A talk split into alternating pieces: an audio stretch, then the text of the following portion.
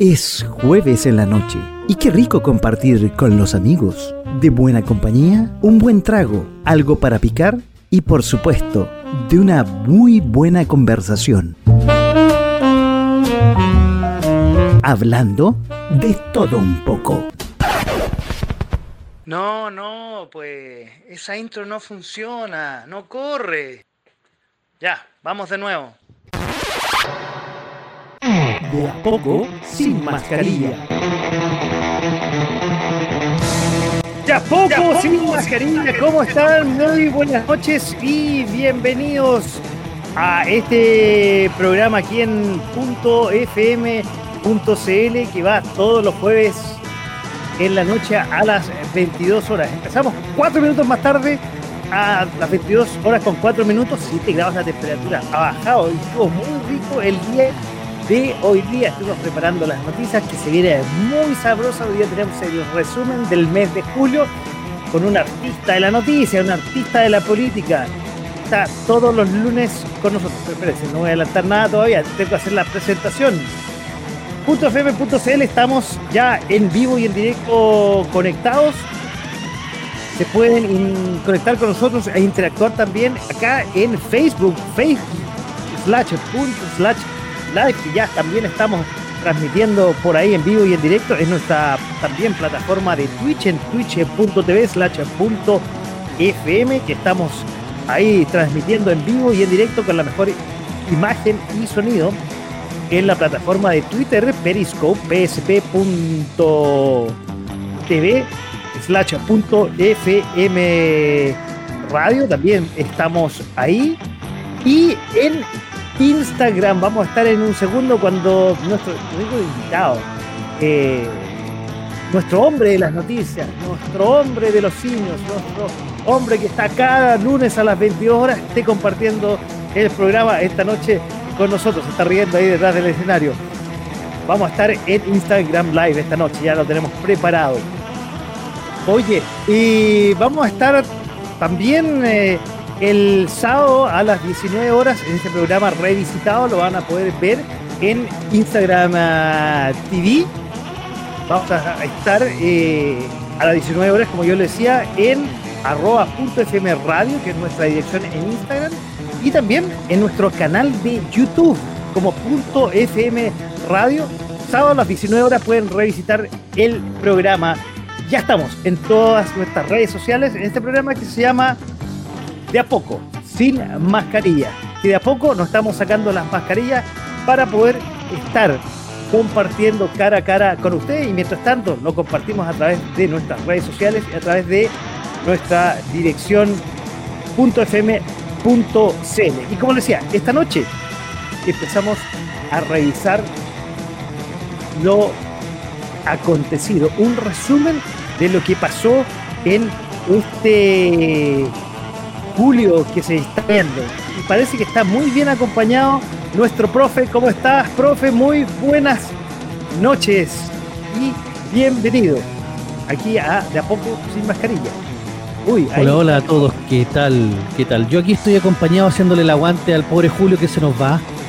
Ahí lo veo, ahí lo veo. Lo, pueden ver acá atrás, pobre Julio se nos está yendo, ya le estamos en la última de Julio. En la quema, como se dice. Hoy está con, está con enfermera, sí, está en la, está en la, está en la, está en la UTI, está en la UTI. Claro, está en la última el pobre Julio, entonces hay que, hay que despedirlo como corresponde. Oye, pobrecito, bueno, y como hablábamos antes de empezar el programa, oye, esta última semana de julio eh, está trayendo como un resumen de todo lo que pasó este mes. No quiero entrar todavía en la polémica, voy a entrar con algo más suavecito, profe, ¿sabes qué? Entremos con lo que, bueno, y también trae algo de dolor para nosotros los chilenos, los Juegos Olímpicos de Tokio 2020, que ya se ha hablado mucho, tú lo hablaste en de poco, sin eh, perdón, en la capital de los simios, ayer en el programa Motricidad en Acción, que es netamente deporte, también hablaron de los Juegos eh, Olímpicos. Y a Chile, digámoslo, que no ha sido muy dulce. Eh, yo creo que nada dulce. Mira, eh, están los clásicos triunfos morales que la gente dice, bueno, llegaron a los Juegos Olímpicos. ¿Y tú qué estás haciendo mientras tanto comiendo papas fritas y viendo tele? Pero se supone que Ah, uno va para tratar de competir y ganar. visto, Lo he visto. Sí, se supone que uno va a competir y tratar de ganar. Y nuestras cartas, lamentablemente, no dieron el ancho en esta ocasión. Un dato: San Marino. San Marino, weón. Sacó medalla de, de- de bronce. San Marino. Y no somos capaces nosotros de sacar una maldita medalla, weón. Bueno, supe, supe, sí, que hubo un chileno que sacó medalla de oro. ¿A Sí. dónde? Ah, Sí, sí. sí. Sí, sí, y la policía todavía lo está tratando de pillar, güey. Tal, tal, sí, en la maratón, ya ocurrió la maratón incluso, sí, todavía, todavía sigue, sí. Claro, todavía lo están persiguiendo. sí. Oye, estaba revisando el medallero, hasta ayer Estados Unidos estaba ganando, pero hoy día en línea el, meda- el medallero lleva 15 medalla- medallas de oro China y Japón, que es el dueño casa, y Estados Unidos, que siempre era glorioso, glorioso quiero decir, no le ha ido muy bien en estos Juegos Olímpicos. O sea, no le ha ido muy bien, me refiero... es un decir, ¿ah? Mira, comparado con Chile, compadre, le ha ido la raja, güey. No, estamos claros. Pero eh, a, lo- a su Dream Team no le fue muy bien. A la, a la niña de oro de, la gimnasia olímpica se retiró. Eh, Le dio chusto. Sí, le dio un pánico echénico. Eh, eh, Sí, es, la- de la, es de la generación de cristal, parece. A la Simone Biles. Simón Biles, gracias por ayudarme con el nombre. Tú- Siempre tan enciclopédico. Claro. profe. Fue complicado lo que le pasó a la pobre, ¿eh? porque tuvo una micro lección mientras estaba haciendo la, la ronda de práctica, o sea, cuando eh, pasaron a la final de, de- de- por equipo, y se asustó. Y dice que se le vinieron los fantasmas a la cabeza y que no puede participar. Y todo el mundo empezó como a apoyarle, que decir, ya, bueno, hay que estar ahí, ya ganó mucho por Estados Unidos los juegos anteriores, pero también la están haciendo pebre a la pobre dentro de Estados Unidos. No, a ver.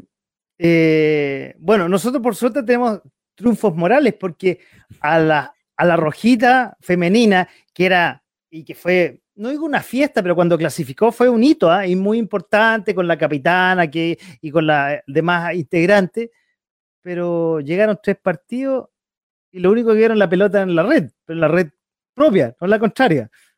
Mira, por lo menos hicieron un gol, le anularon uno que, o sea, no se lo validaron, que, que era un gol legítimo, y perdió todos los partidos por un gol. Triunfos morales. Y después empezaron todos. No, es que están jugando contra las mejores del mundo, las mejores 10 ranqueadas de la FIFA. Es que no podemos pedirle más si el gobierno no se pone con ella. Pero, entonces, ¿para qué van? Bueno, a ver, por otro lado, es cierto, e- este gobierno, eh, si no fuera por el Team Chile, que en realidad saca platas por otro lado, como gobierno nunca eh, ha puesto Luca. Y, y el otro día conversaba, creo que con mi madre, yo creo que el único deporte en el cual Chile pone Luca es en la política. Que eso ya no es deporte, los locos son profesionales y ya. Bueno, pero digamos que un- eh, llega a ser un poco materia incluso, ¿ah? pero no hay el Eh. único, hay lo único donde ponen Lucas, y más rato lo vamos a hablar cuando hablemos de, Sí. de los constituyentes.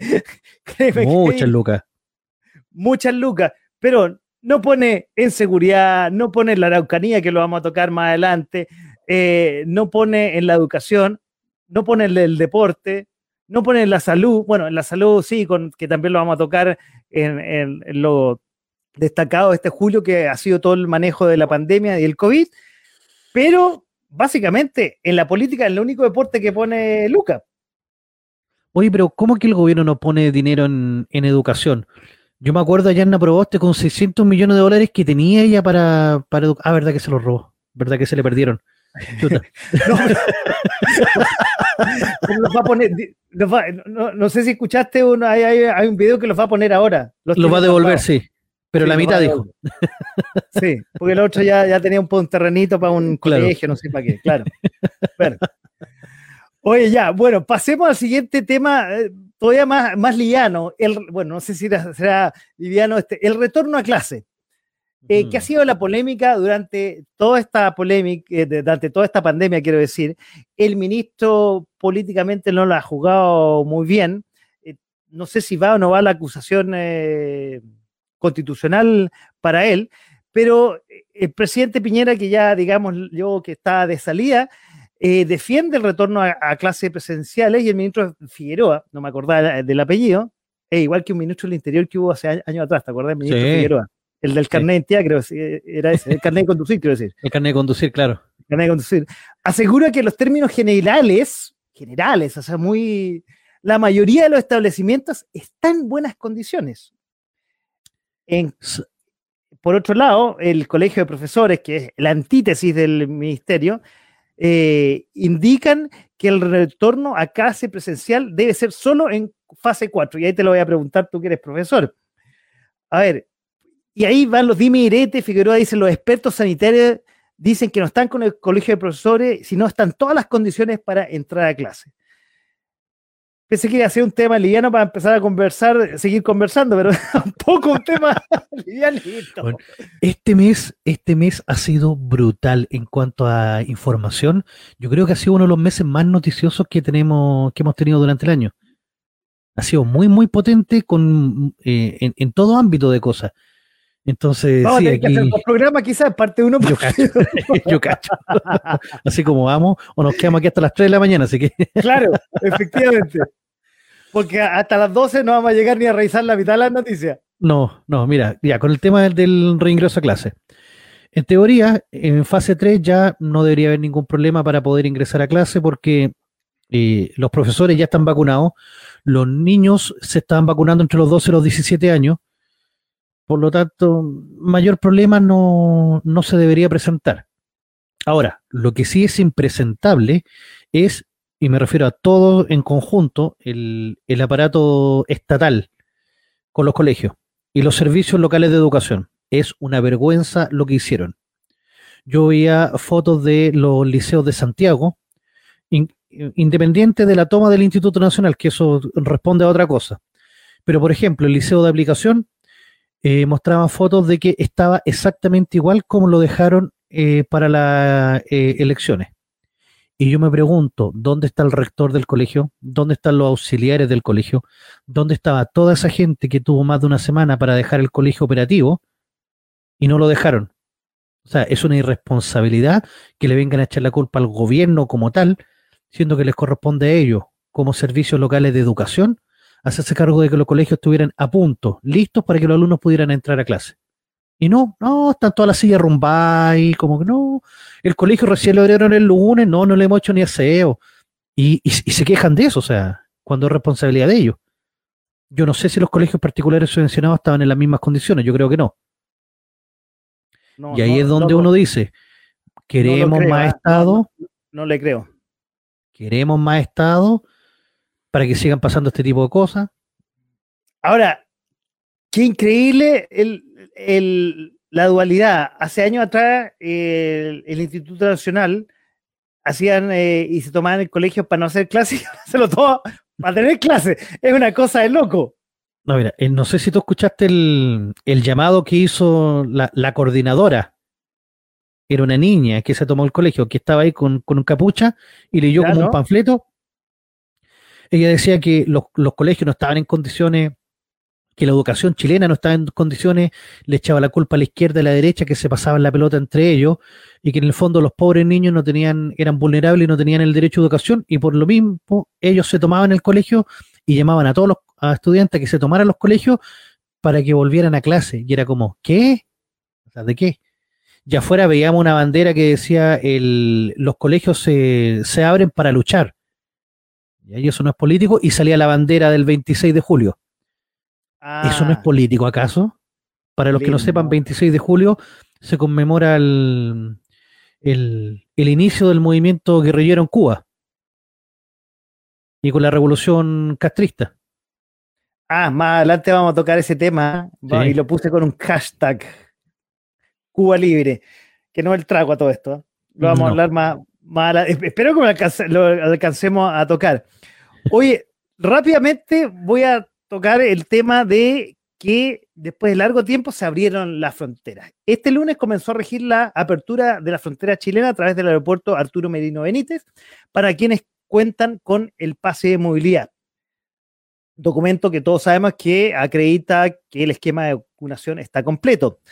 Para el retorno de Chile, eso sí, ya cambiaron un poco los requisitos. Los chilenos y residentes pueden hacer cuarentena en sus residencias solo si están a no más de cinco horas de distancia del aeropuerto eh, donde llegaron, el Arturo Merinonetti, y por vía terrestre. O sea, tú eh, llegaste aquí y vi en Chillán, cagaste. No sé, cinco horas, no, un poco más allá. Concepción, cagaste.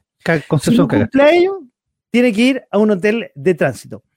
A ello se suma que eh, tener un PCR negativo y si la persona se quedó un, en un hotel de tránsito, podrá salir dentro de 10 días siguientes con otro eh, PCR negativo. O sea, para viajar y si vives fuera de Santiago, te sale saladito. No, y el drama es que, eh, por ejemplo, ¿cómo tú justificas eso con tu empleador? Te quisiste tomar unas vacaciones, por ejemplo, hay una oferta buena para ir a Bucio, vámonos a Bucio, ya listo, a Cartagena, India. Tres días, cuatro noches, estas cuestiones relámpagos que te quedas endeudado como todo un año por, por, pegarte una semana de. Pues así somos. Nos endeudamos todo un año para ir una semana de vacaciones. Con, con, la pandemia, ahora se arreglamos de vacaciones. Y ahora llegáis acá y no vaya a poder ir a trabajar, nada, tienes que quedarte en residencia por una semana, bueno, por 10 días. Bueno, pero está el teletrabajo. De ahí puedes, teletrabajar en el hotel, existe esa posibilidad para algunos. Sí, para, algunos, sí. Para algunos, pero, es complicado. Los que pueden viajar en estos momentos, que en el fondo los pasajes están muy baratos pero las condiciones al final te lo elevan y llegan más o menos a las mismas condiciones o peores que antes. Porque el, es el problema? no debe ser muy barato a todo esto. ¿ah? Y ahí he escuchado que hay un negocio muy interesante para los hoteles. Sí. a los espacio riesgo. a los espacio riesgo. ¿Qué pasó con espacio riesgo? ¿Qué pasó con espacio riesgo? Eso nada se sabe. Nada se sabe ¿ah? Ahí quedó. Ahí, quedó. Yo, eh, yo vi que estaba lleno de camas, nunca nadie la ocupó. ¿Qué pasó con esas camas? No sé. ¿Habrá sido como los hospitales que inauguró Bachelet? ¿Te acordáis que tenían este enfermo falso? No, pero aquí hubo enfermos en alguna oportunidad. Parece que hubo enfermos. Yo no vi a ninguno que llegara a, Espacio Resco. Nunca supe de que llegara algún enfermo. El ah, problema es que. Los carretes, esos eran los carretes en Espacio Resco. los carretes, sí, Que salían enfermos, es otra cosa. es otra cosa. Salían como Julito acá atrás. Claro, efectivamente. Oye, hablamos de, educación y una protagonista que ha estado en la palestra en el último tiempo ha sido una ex ministra de Educación, que eh, de hecho desapareció por un tiempo, tuvo una acusación eh, parlamentaria, que se me olvidó el nombre en este momento, y desapareció de la escena por cinco años. Pero esta semana después de, perdón, el viernes pasado, después de eh, haber hecho la cuenta pública suya como eh, eh, presidenta del Senado en Copiapó, en donde ella pertenece en, su región, decidió declarar y ser candidata presidencial de estos grupos que ya ni sé los nombres, ¿cómo se llaman? Constituyente, amistoso, la ex concertación, para ser súper super claro. Apruebo dignidad. Eso, porque la otra se llama, ¿cómo se llama el otro? es que me confunde la prueba. La lista de la prueba. No, pues la otra se llama también, ah, eh, no, constituyente no sé cuánto. No, pues era la lista de la prueba, estaba la apruebo dignidad, es que se apropiaron del nombre apruebo para aprovechar ese 80%.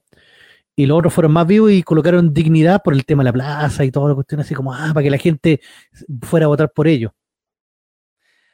Oye, bueno, en su momento el gobierno la criticó el, jueves pasado por el tono electoral. Ahí, eh, no sé si te acuerdas que el jueves pasado, en toda esa, eh, en toda esa cuenta pública, ella habló más bien, más que como presidenta del Senoa, habló como casi candidata. Tuvo un tono bastante eh, de candidatura presidencial. El gobierno la y, y algunos ministros del gobierno, de lo que quieran, digámoslo, la criticaron. Eh, y dijeron que, en especial Jaime Belolio, dijo, está adelantando su anuncio que hace al día siguiente y es bastante evidente que eh, ocurrió de esa manera. Y lo que a mí realmente me llama poderosamente la atención es que no renuncia a su cargo de presidente del Senado. Y por si acaso me guío con este espacio, por si acaso, por si no, el día, a ver cuánto es el 22. 22. Nos sale como ha sido la sorpresa, y ahí lo vamos a tocar, vamos a, ver, lo vamos a tocar también en lo que pasó en julio. La gran candidata podría no salir en estas elecciones medias raras, medias virtuales que van a hacer. Oye, consulta ciudadana, perdón. Así se llama. Bien, trucha la consulta ciudadana que van a hacer. El problema es que no les da para más porque no, tienen capacidad organizativa, porque no participaron en primaria. Ahora, ahora se dan cuenta del medio balazo que se pegaron en el pie no participar. Lamentablemente, ahí cometieron un grave error, creo yo. Y lo dijimos en su momento también en el resumen anterior y, en, y también en Capital de los Simios, todos los lunes a las 22 horas. Eh, eh, pasemos. Eh, claro que estaban los tres candidatos, eh, Narváez, eh, Yana Proboste y Maldonado. Y el pobrecito Maldonado lo querían volver a dejar afuera, porque Navarro, o sea, Narváez dijo, ahora es el turno de las chicas. Y él dijo, ya, vos pare la cuestión, pues yo también quiero participar. Y él llegó a escribir su candidatura con un grupo de mapuche. Yo me pregunto, Maldonado, ¿la señora y las hijas votarán por él?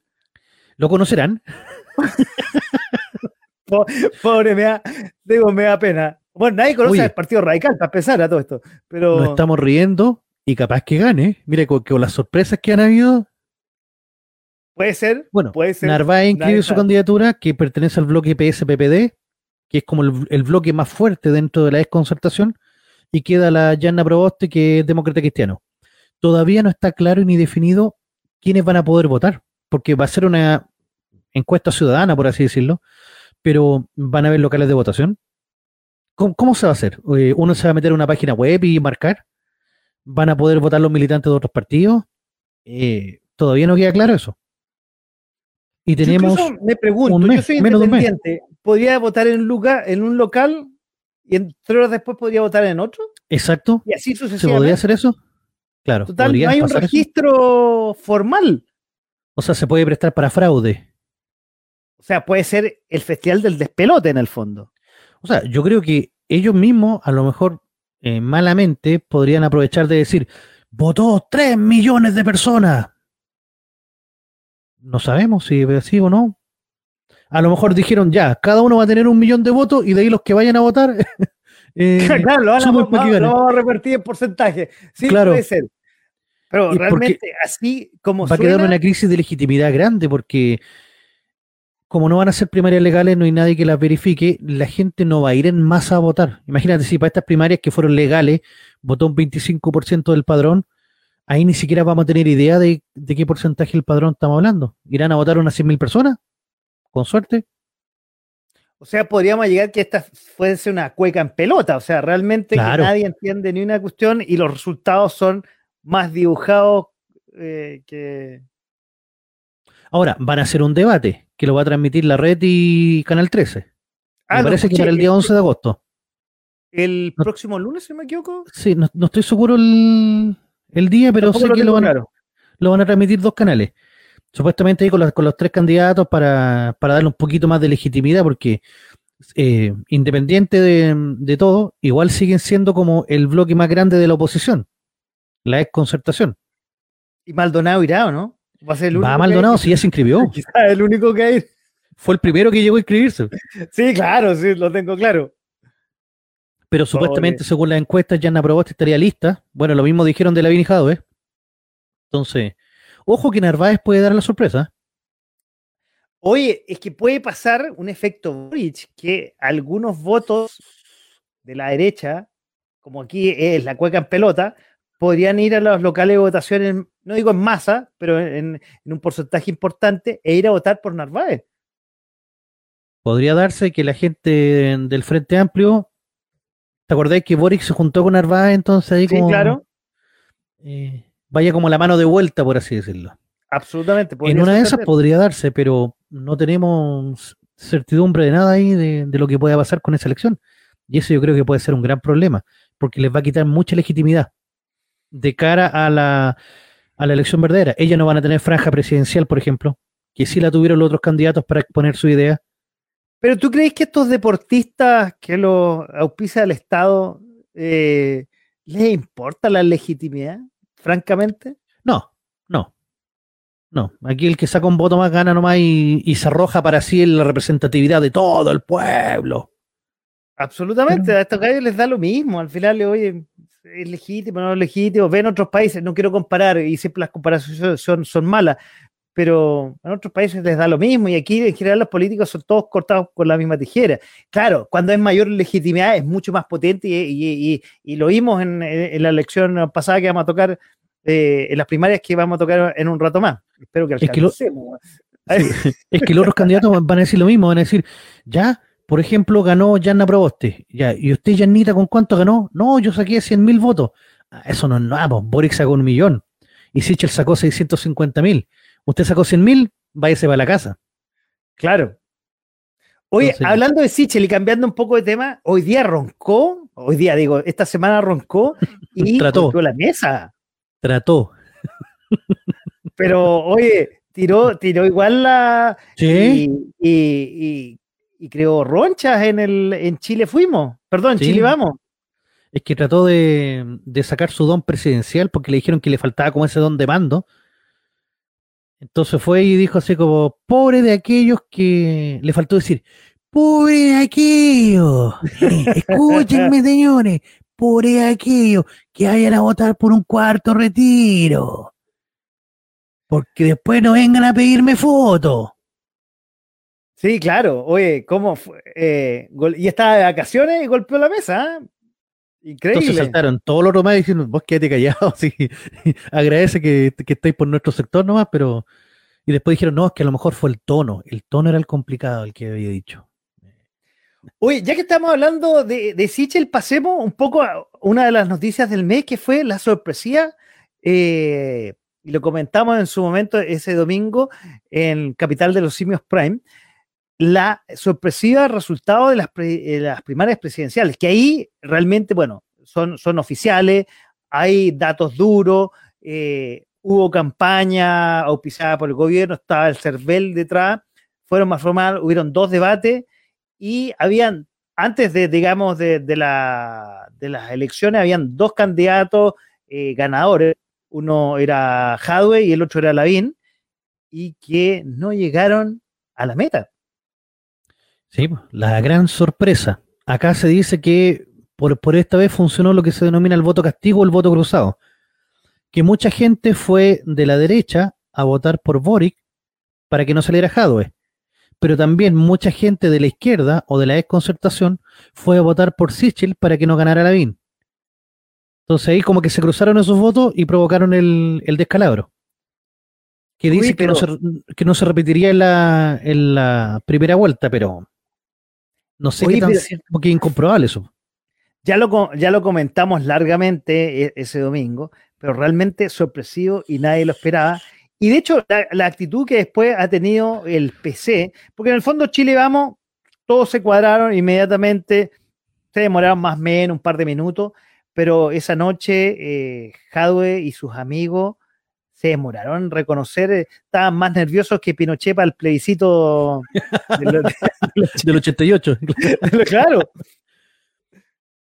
Realmente es increíble cuánto. Y ha, traído escosor y ha traído huella eh, no solamente ese domingo, sino en la siguiente semana. O sea, triunfaron eh, realmente todos amigos, qué sé yo, amigos comillas, pero en las próximas semanas no ha muy amigable la relación entre el PC y el Frente Amplio.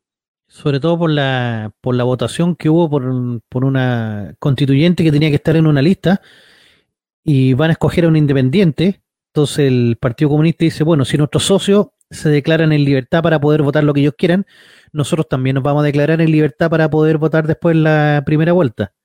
Y fue como una amenaza que le pegaron ahí un, un raspacacho al Frente Amplio porque no apoyaron a la candidata comunista.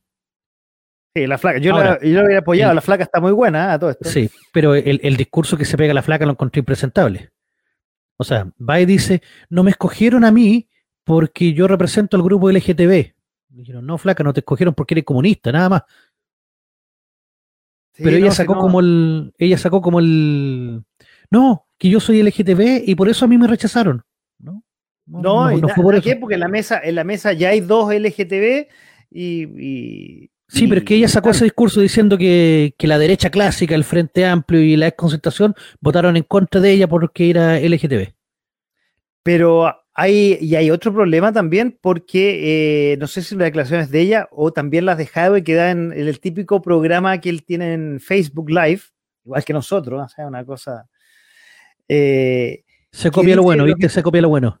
Claro, como tú dices, eh, dio como dio a entender que hay libertad de acción del Partido Comunista en, algunas listas, no sé si eh, de, congresistas que vienen más adelante, pero libertad de acción de sus votantes. Y eso, cuando son ya partidos que están hermanados, es un hermanado medio extraño.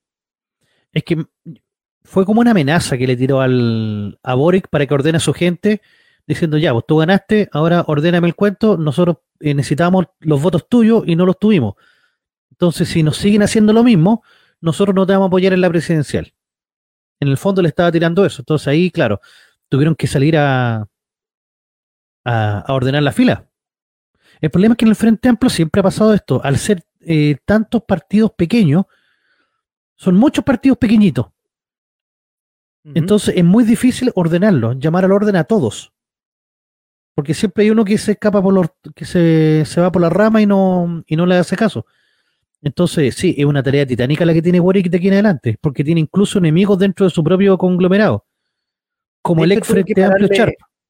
Tuvo que, bueno, Charp es uno, pero, eh, pero Charp ya, ya se está yendo por la tangente y, lo hablamos en su oportunidad en, ese programa del domingo, que probablemente va a ser el candidato de la lista del pueblo como presidencial pero tuvo que pararle el carro a Giorgio Jackson porque Giorgio Jackson eh, argumentó durante la semana que Boric es el presidenciable y lo que él dice eh, no está en cuestión. Y, un poco Boric, para suavizar la relación tensa que hay con el PC, eh, suavizó un poco la cosa que, para, no, para no tensar más la, la relación, que está tensa. Sí, o sea, los, comunistas están ahí con la herida abierta, entonces cualquier cosita que pase lo van a sacar en cara.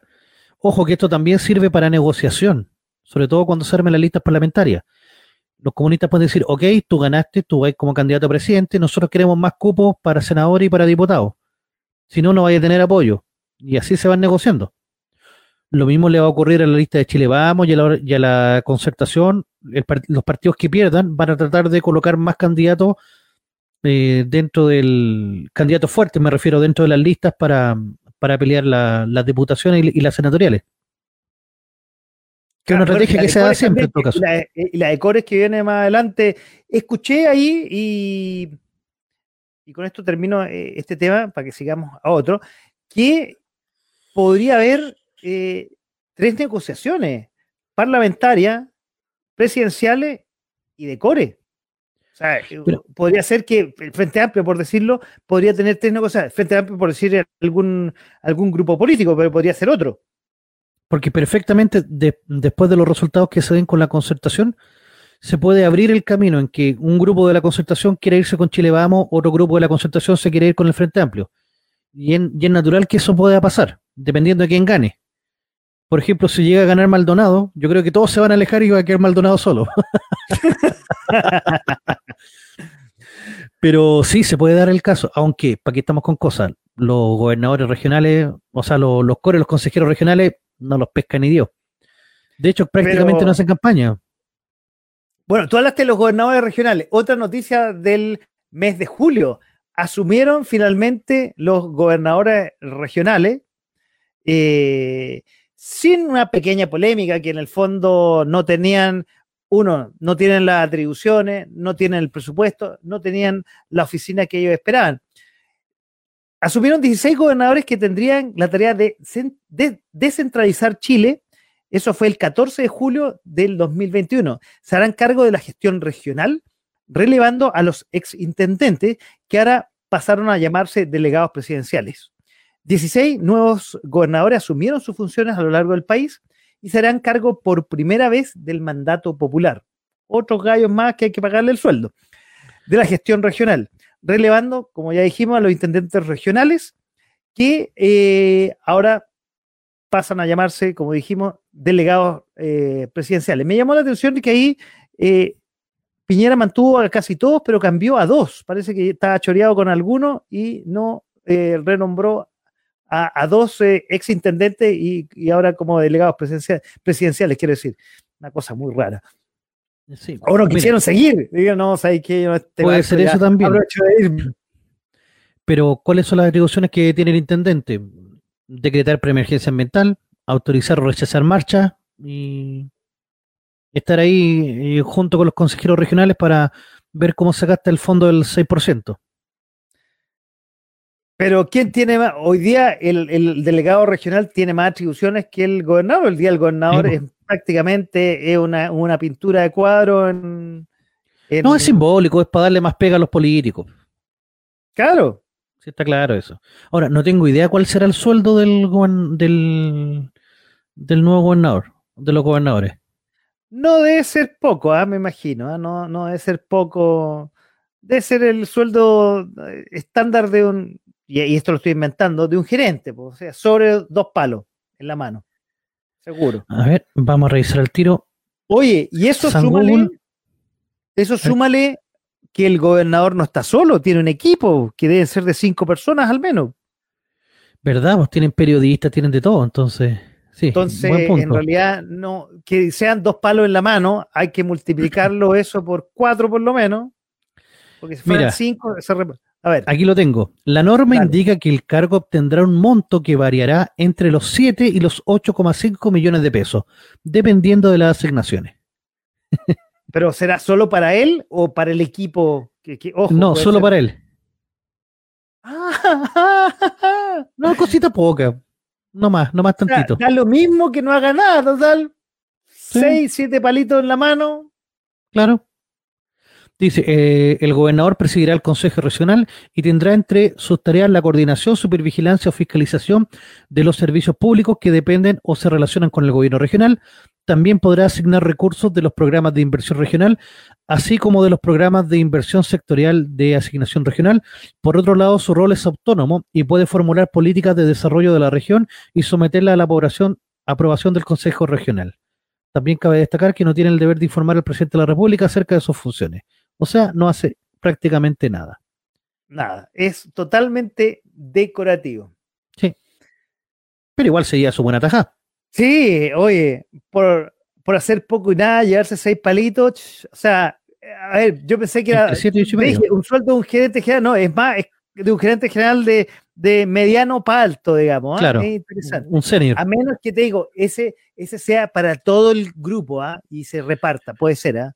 Por, lo que, por la información que tenía aquí era solo para él. Oye, bueno, no trabaja solito.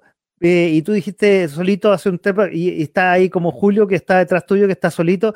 Uno que eh, se fue solito esta semana fue eh, Caraíma, que a los 90 años falleció eh, expulsado del sacerdocio el 2011 tras comprobarse que cometió delitos sexuales.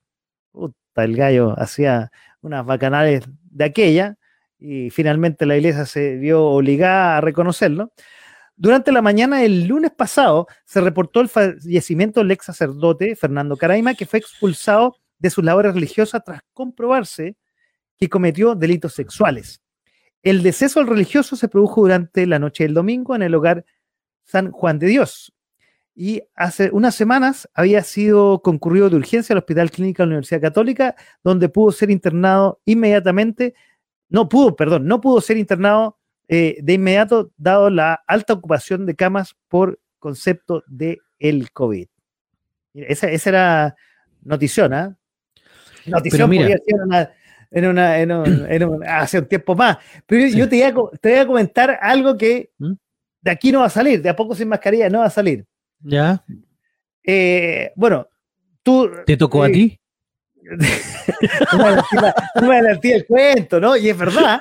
Oye, eh, tú sabes que todos estos Hamilton, todo este grupo son generacionales a mí, no tía, a mí. Y hubo un tiempo en esa entre salida del colegio, universidad, que estaba buscando la luz. La luz como no la que tengo acá al frente, sino exactamente, ese tipo de luz. Y eh, me acerqué a la iglesia para escuchar la palabra y me acerqué a la iglesia del bosque. La cuevita. Y yo creo que al final descubrí la luz porque tuve una señal divina, porque no me atendieron, weón. yo creo que no era el prototipo, como soy morenito, negrito, no era el prototipo que le gustaba a don Fernando, po, ¿cachai? Hubiera sido de ojitos claritos, de otra, otra T, probablemente hoy día estaría hablando de otra cosa. Sería famoso, gallo. probablemente, no me voy a sentar ni cagando, pero puta que sería famoso. Oye, pero los feligreses de Caradima lo defendían a muerte, ¿eh? A muerte, ah, sobre todo, me acuerdo el año 2011, cuando recién salió toda esta cuestión, pero eh, eh, a, muerte con Caradima, sí, pero... Bueno, ahora sabemos que se fue al cielo de los pedófilos. cara chucha, no Caradima, cara chucha, viejo caliente. A ver, pero te digo, no, esto que nos suena como defensa, ¿cuántos Caradima habrán todavía en la Iglesia Católica? Espero que poco o ninguno. Que después de todo esto, primero, que la gente pueda denunciarlo. O sea, que, tenga los cojones para poder hacerlo. Porque también, imagínate, es una autoridad tan grande, una autoridad moral, tan grande que está encima tuyo, y a veces por otro lado. pero, por el lado atrás, dices tú. Claro. Pero que eh, la gente tiene miedo de poder denunciar porque incluso piensa que le está haciendo un daño y se puede ir al infierno. Ojo que esto también pasa mucho con la iglesia evangélica el poder que tienen los pastores no, no solamente a la iglesia católica, me en general con la iglesia. Gracias a Dios, hoy día existe la abertura, las redes sociales, no, no la abertura que no suene mal, las redes sociales, la comunicación, y son, ya no son temas ocultos, pero todavía yo creo, a pesar de eso, las iglesias todavía son, tienen cierto poder, influyen sobre la gente y todavía deben existir estos carachuchas, no decir caradima, que influyen eh, eh, en los menores. Con menos poder, probablemente, pero todavía no existir.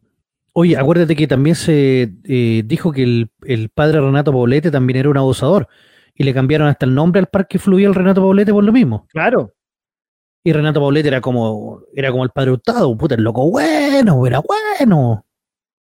Entonces, eh, hay que tener harto ojo, harto, cuidado con eso, sobre todo con, con estas figuras de poder, porque es como doble o triple de grave el crimen porque la gente confía en ellos, la gente tiene, le, entrega su vida incluso a ellos. Y, otras cosas. Abusan, y, muchas otras cosas más, pero que abusan después de eso, eh, es brutal. No, absolutamente. Increíble. Oye, ya quiero empezar, no, voy a, no, todavía no voy a empezar a los temas álgidos. Eh, voy a pasar con el tema del coronavirus, porque quedan dos temas álgidos que son del mes. Eh, que no los voy a tocar todavía, que uno anda preparándote, cabrito. Araucanía. Uf. Ay, ay, ay. Y convención constituyente. Por eso vamos a ir suavecito, para que entremos de poquito en materia de lo que pasaba desde que el coronavirus. Que, eh, bueno, tenemos muy buenos números, ya la población vacunada está cerca del 80%, hoy día había una polémica y me gustó la pregunta del periodista, es decir, ¿es un 80% de qué población? Claro, de la original, que era hasta una cierta edad, donde hoy día más encima se están eh, vacunando mm. los menores de 20 años, menores de 18 años, quiero decir. Entonces ahí el porcentaje ya no sería 80, sería como cerca del 75%, pero ya es alta todavía. Pero eh, como se ahora se está vacunando a los menores de 18 años, hay una falta de stock y había ha, habido, quiero decir, una controversia entre los municipios, los vacunatorios y el Ministerio de Salud, y en especialmente sobre la vacuna Pfizer, que es exclusiva, como te digo, para los adolescentes y no para el uso general. Y seguramente tú has visto, y los que nos están escuchando y viendo han visto las colas que han habido en los vacunatorios por falta de stock de vacunas, en especialmente la Pfizer, y también eh, eh, cierre de estos mismos vacunatorios. Entonces, a pesar de que los números están muy buenos, no eh, han terminado las controversias. Llegó el momento en que se acabaron las vacunas. Literalmente pasó eso. el público objetivo siempre fue, que yo recuerde cuando recién partió todo esto, era personas hasta los 18 años. Ahora lo ampliaron de 12 a 18 años. Y como tú bien dices, era buena la pregunta porque si originalmente era hasta los 18, hasta los 12 o del total de la población del país. Entonces, no se sabe porque ahí tendríamos tres cifras distintas. Ahora, si es de la población objetivo. Los mayores 18. Entonces, claro, si, tendríamos... si es de la población objetivo, 80% maravilloso. El tema es que quedaba mucha gente todavía rezagada. Y esa gente rezagada, como ahora ya en todos lados te están pidiendo el pase de movilidad, dijeron, ya yo no me había vacunado, me voy a ir a vacunar ahora. Y esa gente rezagada fue la que también hizo colapsar los sistemas de, de, de salud. Más encima gente que iba por sus segundas dosis y que no las tenía, que no habían vacunas. Entonces, claro, hay un cronograma en el cual esta semana llegan 291 mil vacunas, la otra semana van a llegar 258 mil y así, hasta completar una cantidad que es de un millón y medio, pero no sé si eh, de aquí a mediados de agosto va a alcanzar para, para todo. Pero yo te voy a hacer un par de comentarios. Uno, hay que ser muy weón para ir regasagado. Yo el otro día veía la noticia un gallo menor que yo, 45 años, quería haber estado vacunado hace mucho rato, porque la gente de 25 ya tiene su pase de movilidad, no recién se está vacunando. Claro, como ahora están cachando, tú mismo dijiste, como ahora están cachando la gente que el pase de movilidad es un, es un waiver, en el fondo es algo que te, que te permite hacer varias cosas más, se están vacunando, hasta yo creo que hasta los que son eh, de estos eh, grupos que son pro no vacuna, o no, no, Loco. no sé si, antivacuna. Eh, antivacuna parece que también se están, que se van a ir a vacunar. Yo he visto unos grupos donde hay gente que, que de verdad, a ver, mm, que pelean por el tema del, de la independencia, de que lo que hace el gobierno es ilegal, de que nadie más que carabinero o un fiscalizador sanitario te puede exigir el pase de movilidad o sea que, por ejemplo, un garzón o un guardia de seguridad no te puede exigir el pase de movilidad. Entonces, si un restaurante, por ejemplo, no te deja entrar porque tú no tienes el pase de movilidad, tú puedes demandar a ese restaurante y se están organizando para hacer demandas colectivas a distintos, ya sea a los cines, los restaurantes, a centros de eventos, porque dicen que es inconstitucional que no te dejen entrar si tú no tienes el pase el pase de vacunación. Y se están organizando, pero con todo. Lo encuentro a tu pie. O sea, anda a vacunarte. Si la cuestión es simple, no es por solamente por ti, sino es ahora vacunarte eh, por, eh, por una cosa comunitaria. Si no, no, no, no tiene sentido, digamos, eh, no, no estar, estar, estar en contra de la vacuna. Sí, pero el argumento que ellos tienen es que ellos no van a ser parte de la experimentación del nuevo orden mundial. Ese es como el argumento principal, que es toda una, una, confabulación de, la ONU, de Soros, de los Illuminati, del grupo Rindelberg y, y los Anunnaki.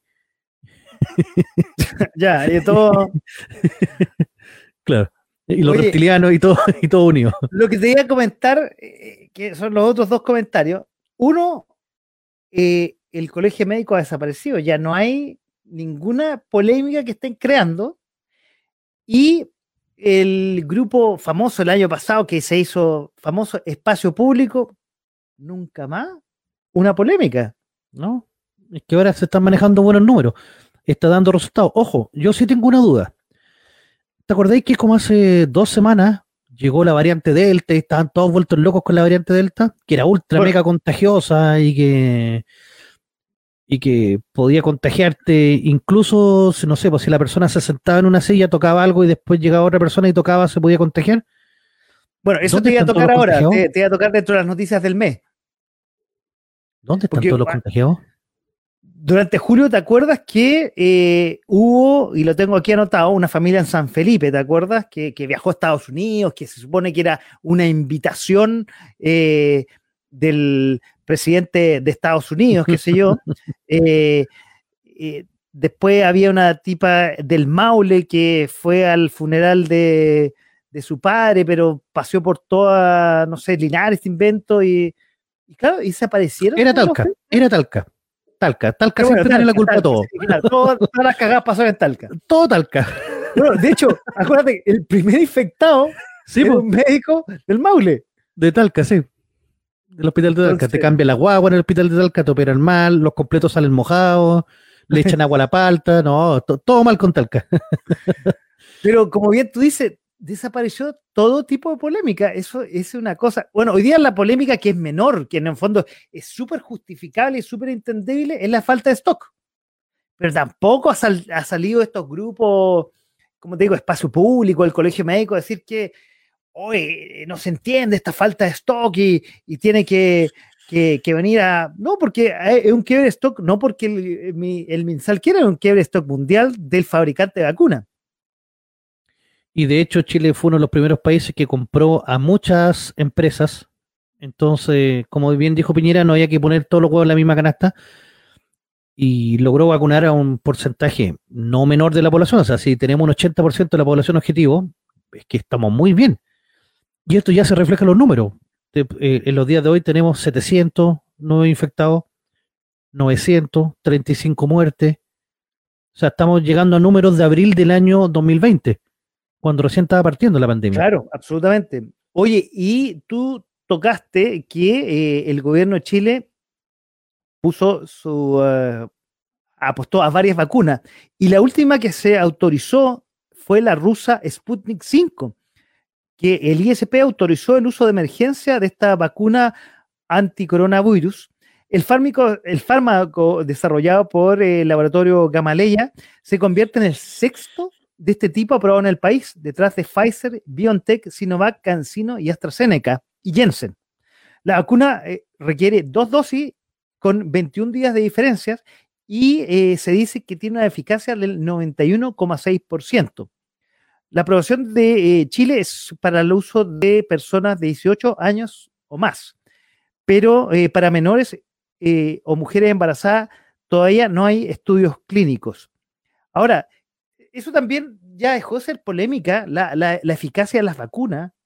Porque te acuerdas que la, la, la Chinoa que nos hemos puesto todo, que yo me puse a estar la 5G, que aquí cargo el teléfono. Sí.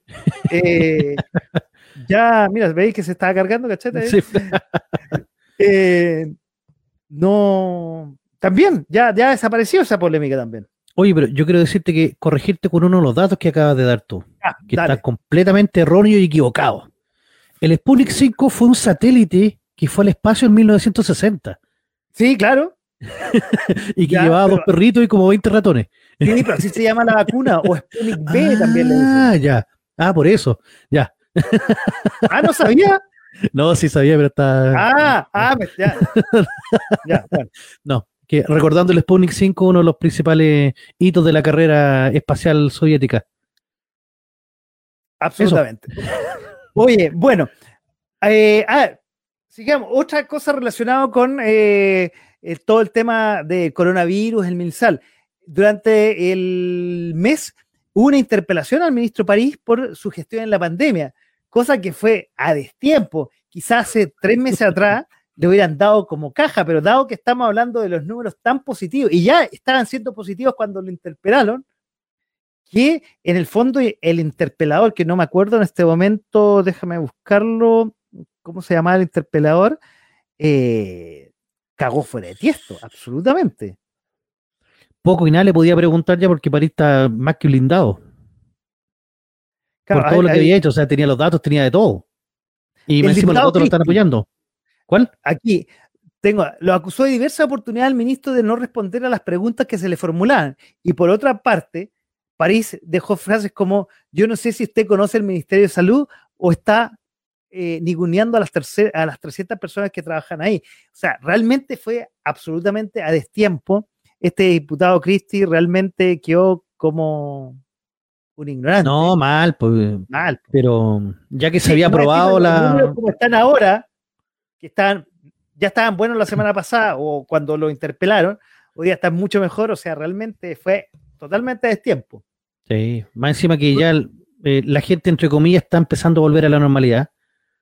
No, no vamos a decir que normalidad, porque todavía seguimos con toque de queda, no sé, encuentro absurdo que en regiones lo tienen para 12 de la noche. No debería existir ya el toque de queda de, de frentón. Porque eso sí que cuarta la libertad, o sea, eh, que el, virus se comporta distinto durante la noche.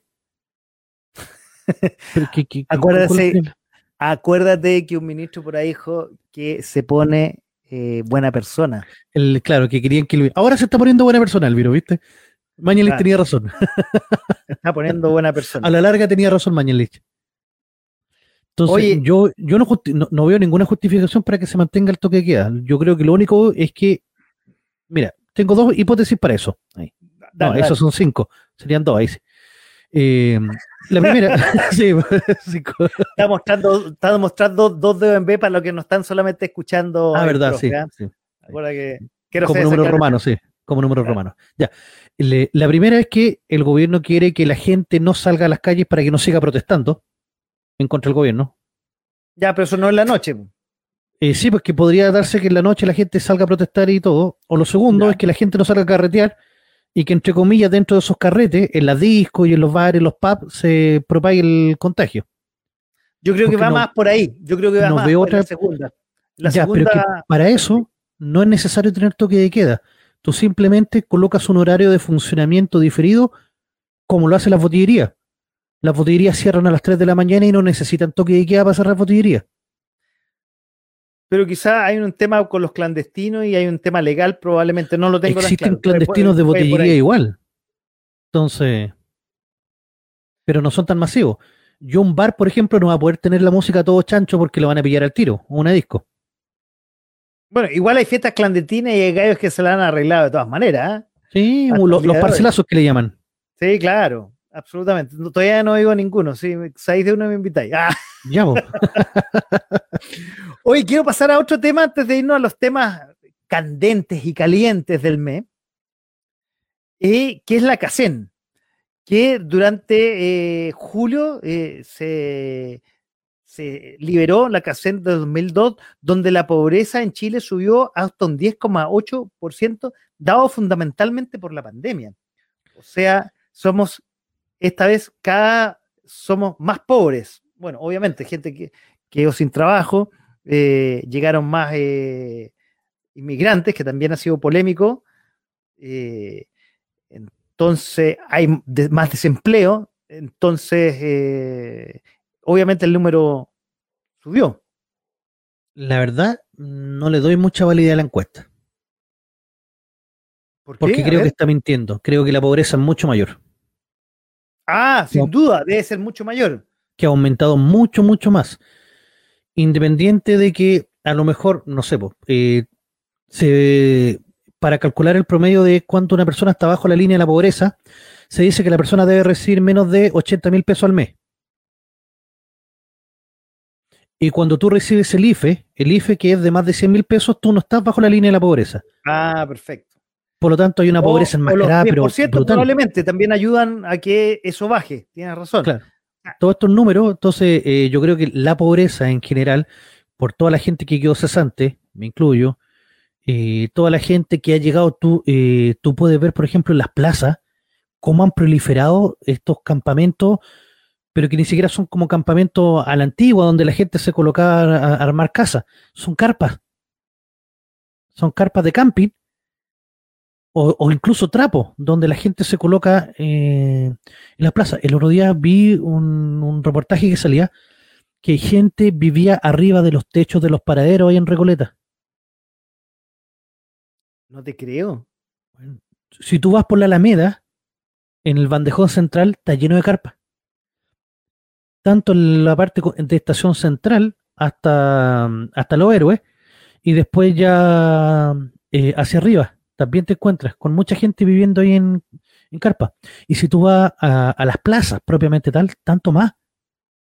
Bueno, y la cantidad de, barrios, de cómo se llama, de tomas que han surgido en el último año con la, no sé si con la pandemia, pero a propósito de la pandemia han aparecido, y eso denota lo que estamos hablando.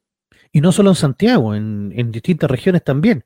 Acuérdate que se quemó el campamento en Antofagasta y era un campamento pero enorme, enorme, que estaba lleno de colombianos y la mayoría también migrantes ilegales que han, que llegado al país, que muchas veces eso no son parte de los números de las encuestas. Entonces, si la pobreza subió un 2%, te dice Cadem, yo creo que la pobreza tiene que haber subido mínimo un 6% por lo bajo. Y también tiene que haber aumentado en un mismo, en un mismo nivel la indigencia. Estoy absolutamente de acuerdo contigo. Estamos esta noche junto al profe, estamos revisando las noticias que han ocurrido durante julio del 2021. Un julio que ha sido súper noticioso. súper interesante, súper candente. Y eso es lo que quiero entrar ahora con dos temas que son candentes, que son... Eh, ¿Por dónde quieres empezar? ¿Por eh, los constituyentes o por la Araucanía? Prostituyente, al tiro. Bueno, hay muchas eh, noticias. Bueno, primero, en julio se constituyó la Convención Constitucional, sin fuera de polémica, eh, se eligió al presidente y la vicepresidenta, eh, que tampoco, la señora Elisa Loncón, que tampoco ha estado fuera de polémica y, ha tenido rounds ahí con algunos constituyentes de Chile Vamos, porque ella quiere hacer sus alocuciones en Ma. Ah, tú dijiste, no es Mapudungun, es. Mapuzungun, dicen ellos. Eso lo escuché y lo dijiste en el programa del lunes de la capital. Claro, ellos dicen que es Mapuzungun. Y si ellos lo hablan, yo no soy quien para decir que lo contrario, o sea.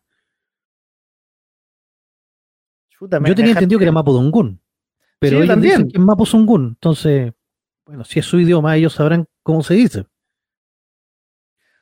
Oye, entonces eh, entró con, con, polémica, ha estado lleno, yo no sé si, eh, y, para entrar ya en, en, el campo ahí de este tema, yo no sé si trabajan o no trabajan, o se llevan polemizando todo el día, te, lo, te soy sincero. O sea, mm, por lo que yo he podido ver dentro de, la, de las transmisiones que, hay en YouTube, se transmite lo que, lo que hacen día a día. Eh, sí han trabajado, han trabajado arduo y duro eh, en cosas tan importantes como Pero pasa su, primera ¿eh? declaración, su primera declaración que no vamos a trabajar hasta que liberen a todos los presos políticos de la revuelta. Ojo, incluyendo a terroristas del año 2011 y a Norambuena, también lo incluyeron. Lo incluyeron en su oportunidad. Pero eso ya, ya ha pasado como, o sea, ¿se ha disminuido el volumen de eso o me equivoco?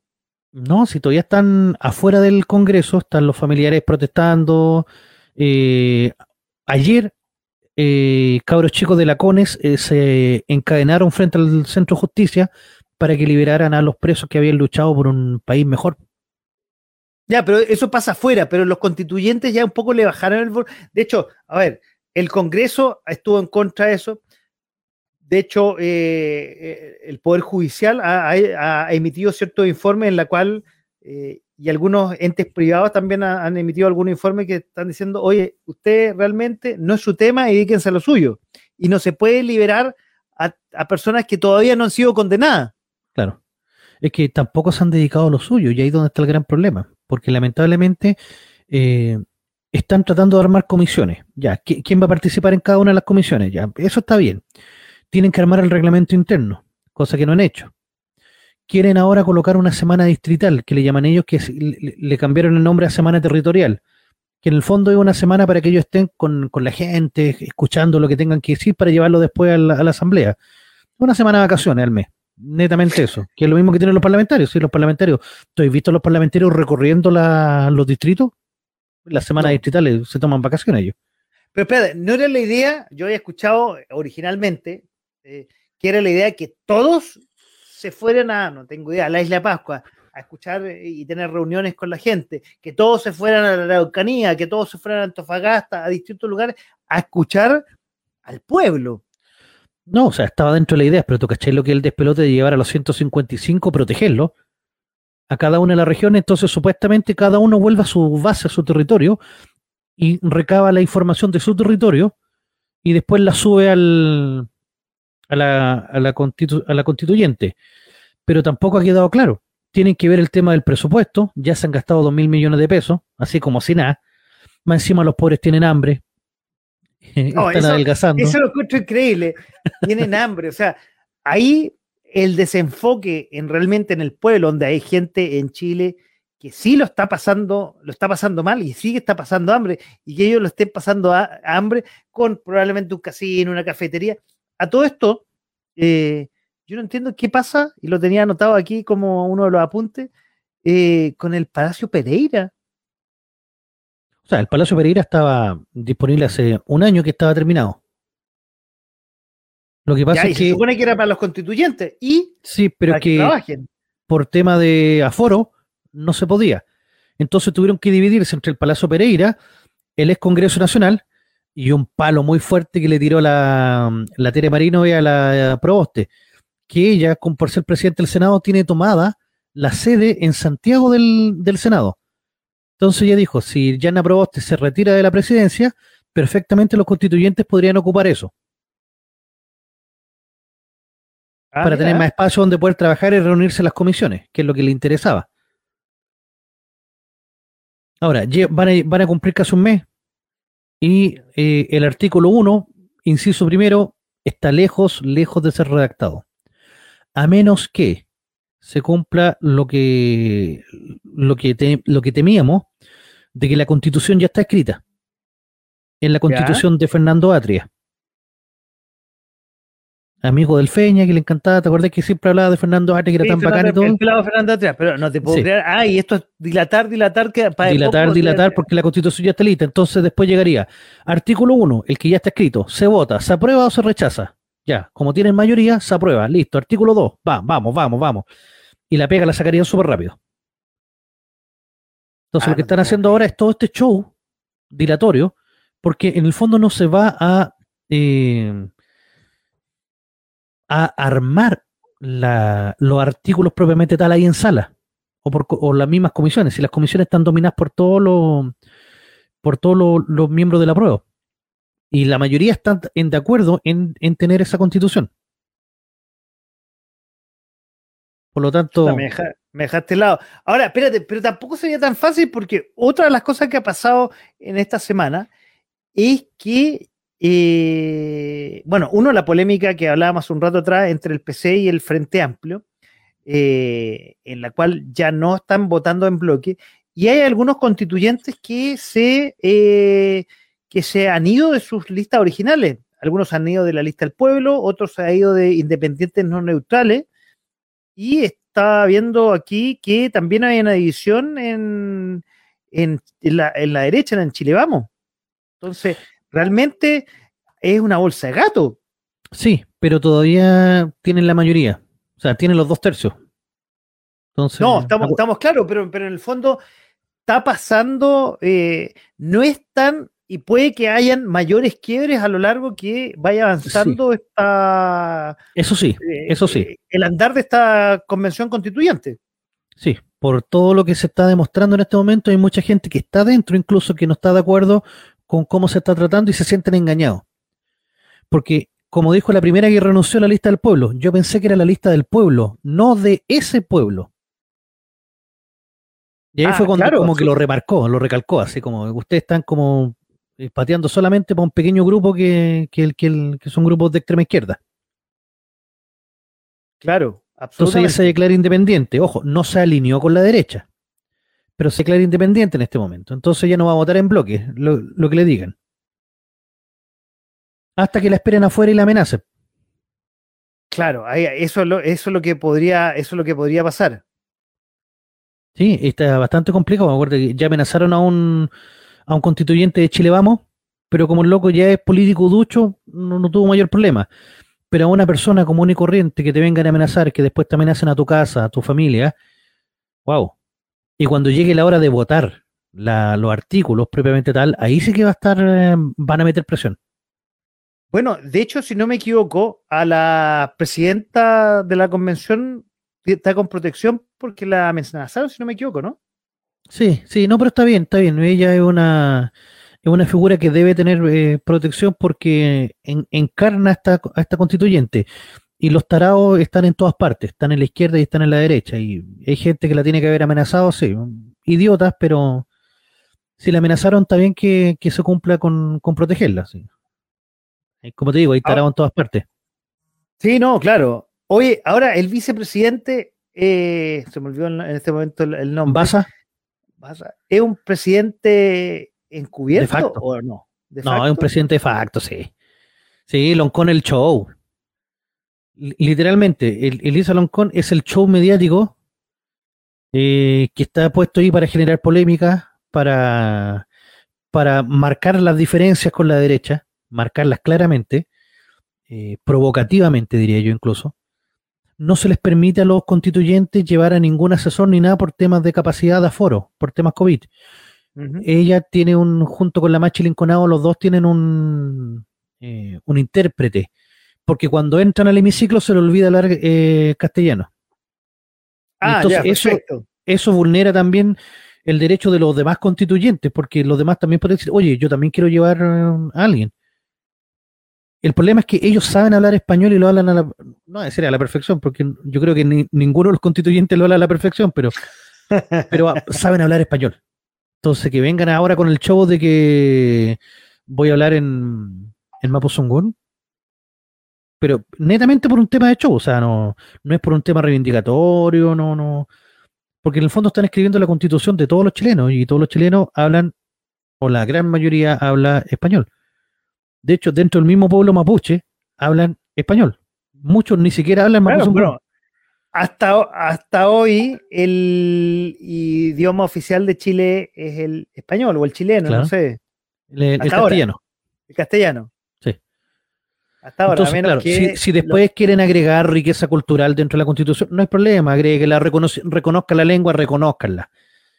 Pero lo que está haciendo en este momento la, la presidente del- de, la, de la convención es un show.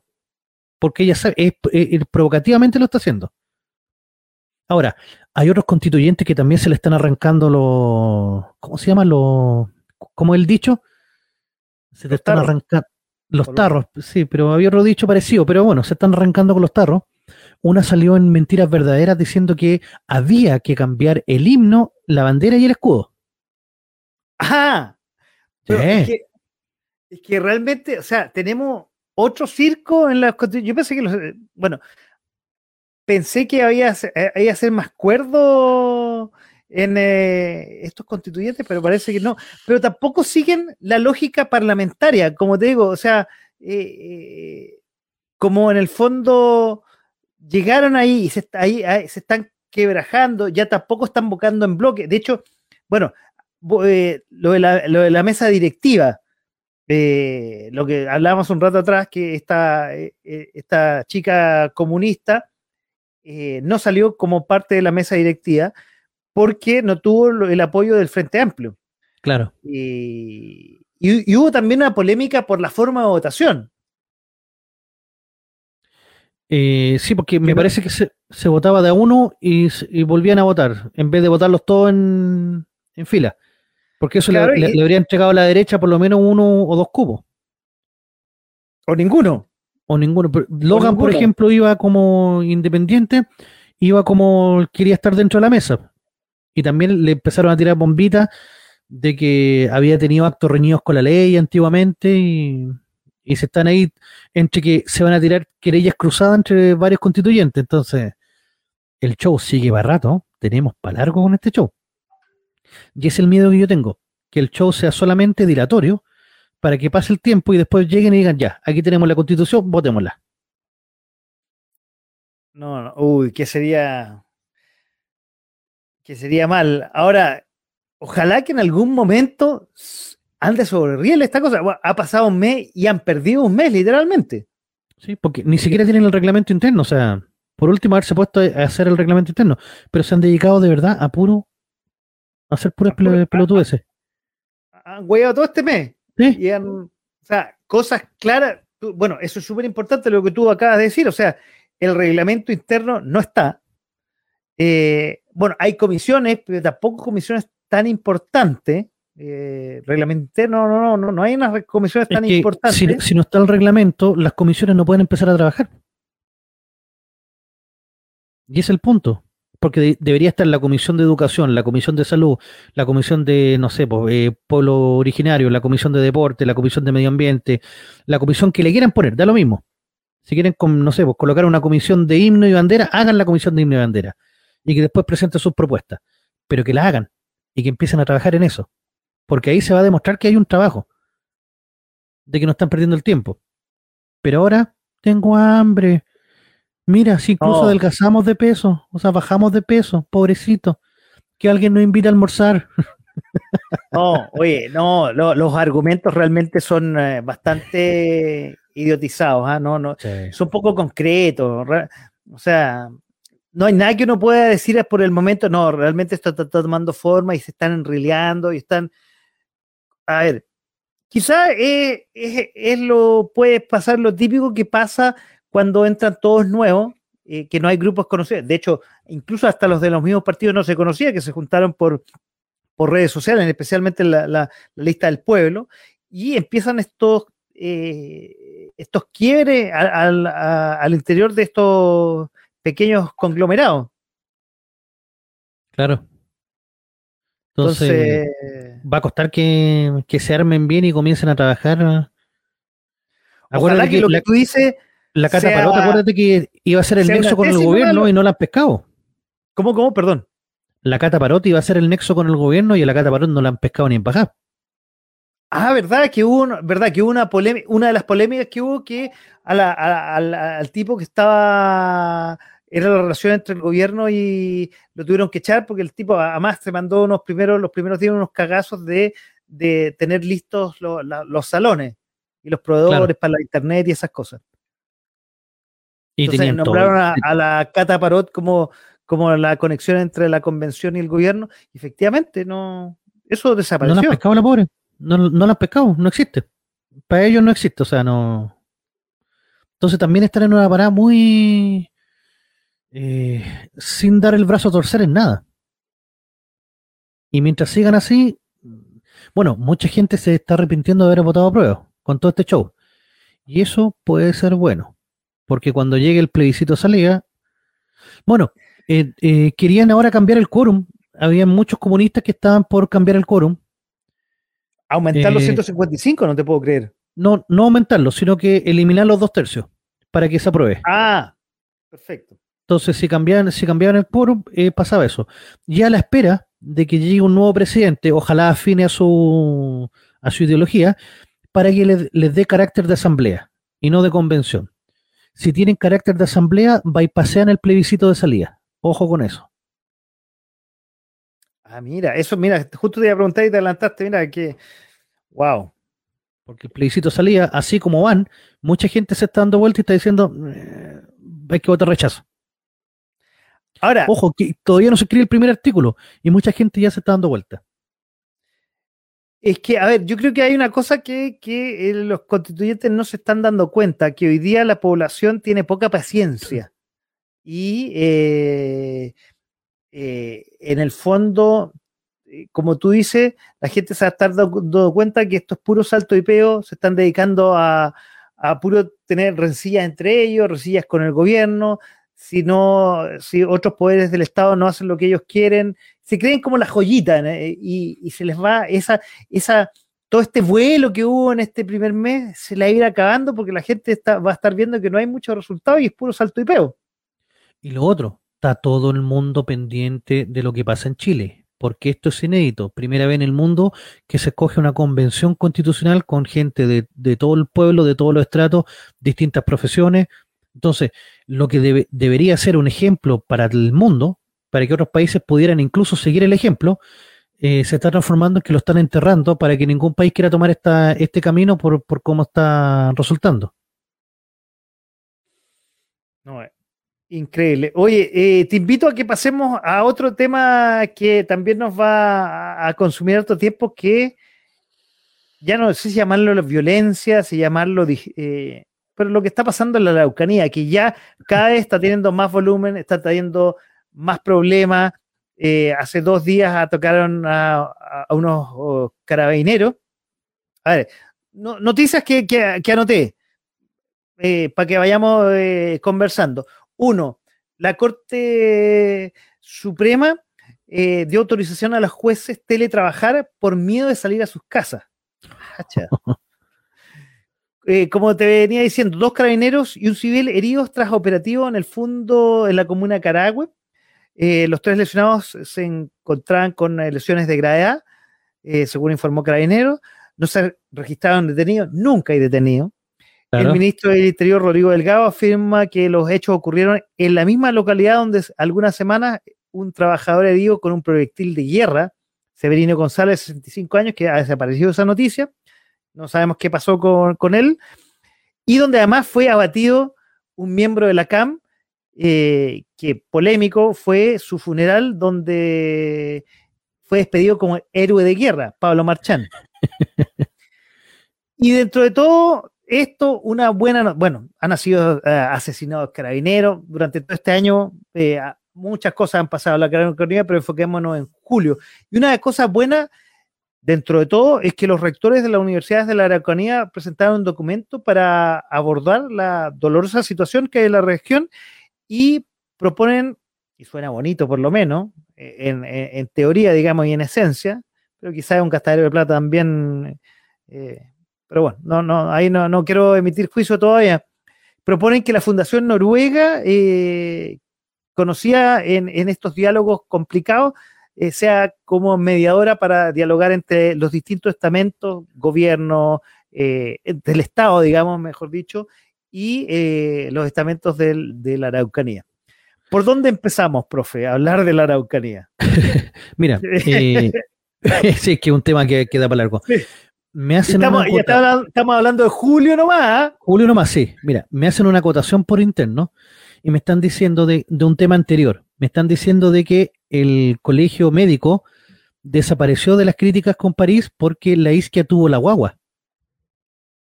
No, entonces está con el pre y natal, entonces ya no están. Quiero, aclarar, no, quiero aclarar a la persona que una vez que ella se fue a, su prenatal y nació su habían otros voceros y siguió el Bernucci dando polémica. Pero... pero... es que no tenían el peso de la isquia, pues acuérdate que la isquia incluso la querían como candidata presidencial. ah, en algún momento, es cierto. Sí, pues, entonces no, no, tiene la repercusión que, que tiene isquia. Así que en una vez a lo mejor por eso también pueden haberlo dejado tranquilo. Pero salía también la presidenta del Colegio Médico de Santiago, salían algunas de regiones puntualmente. Claro, quizás no tiene la fuerza y el poder para hacer una crítica grande, pero ¿qué podrían criticar hoy día? Mm.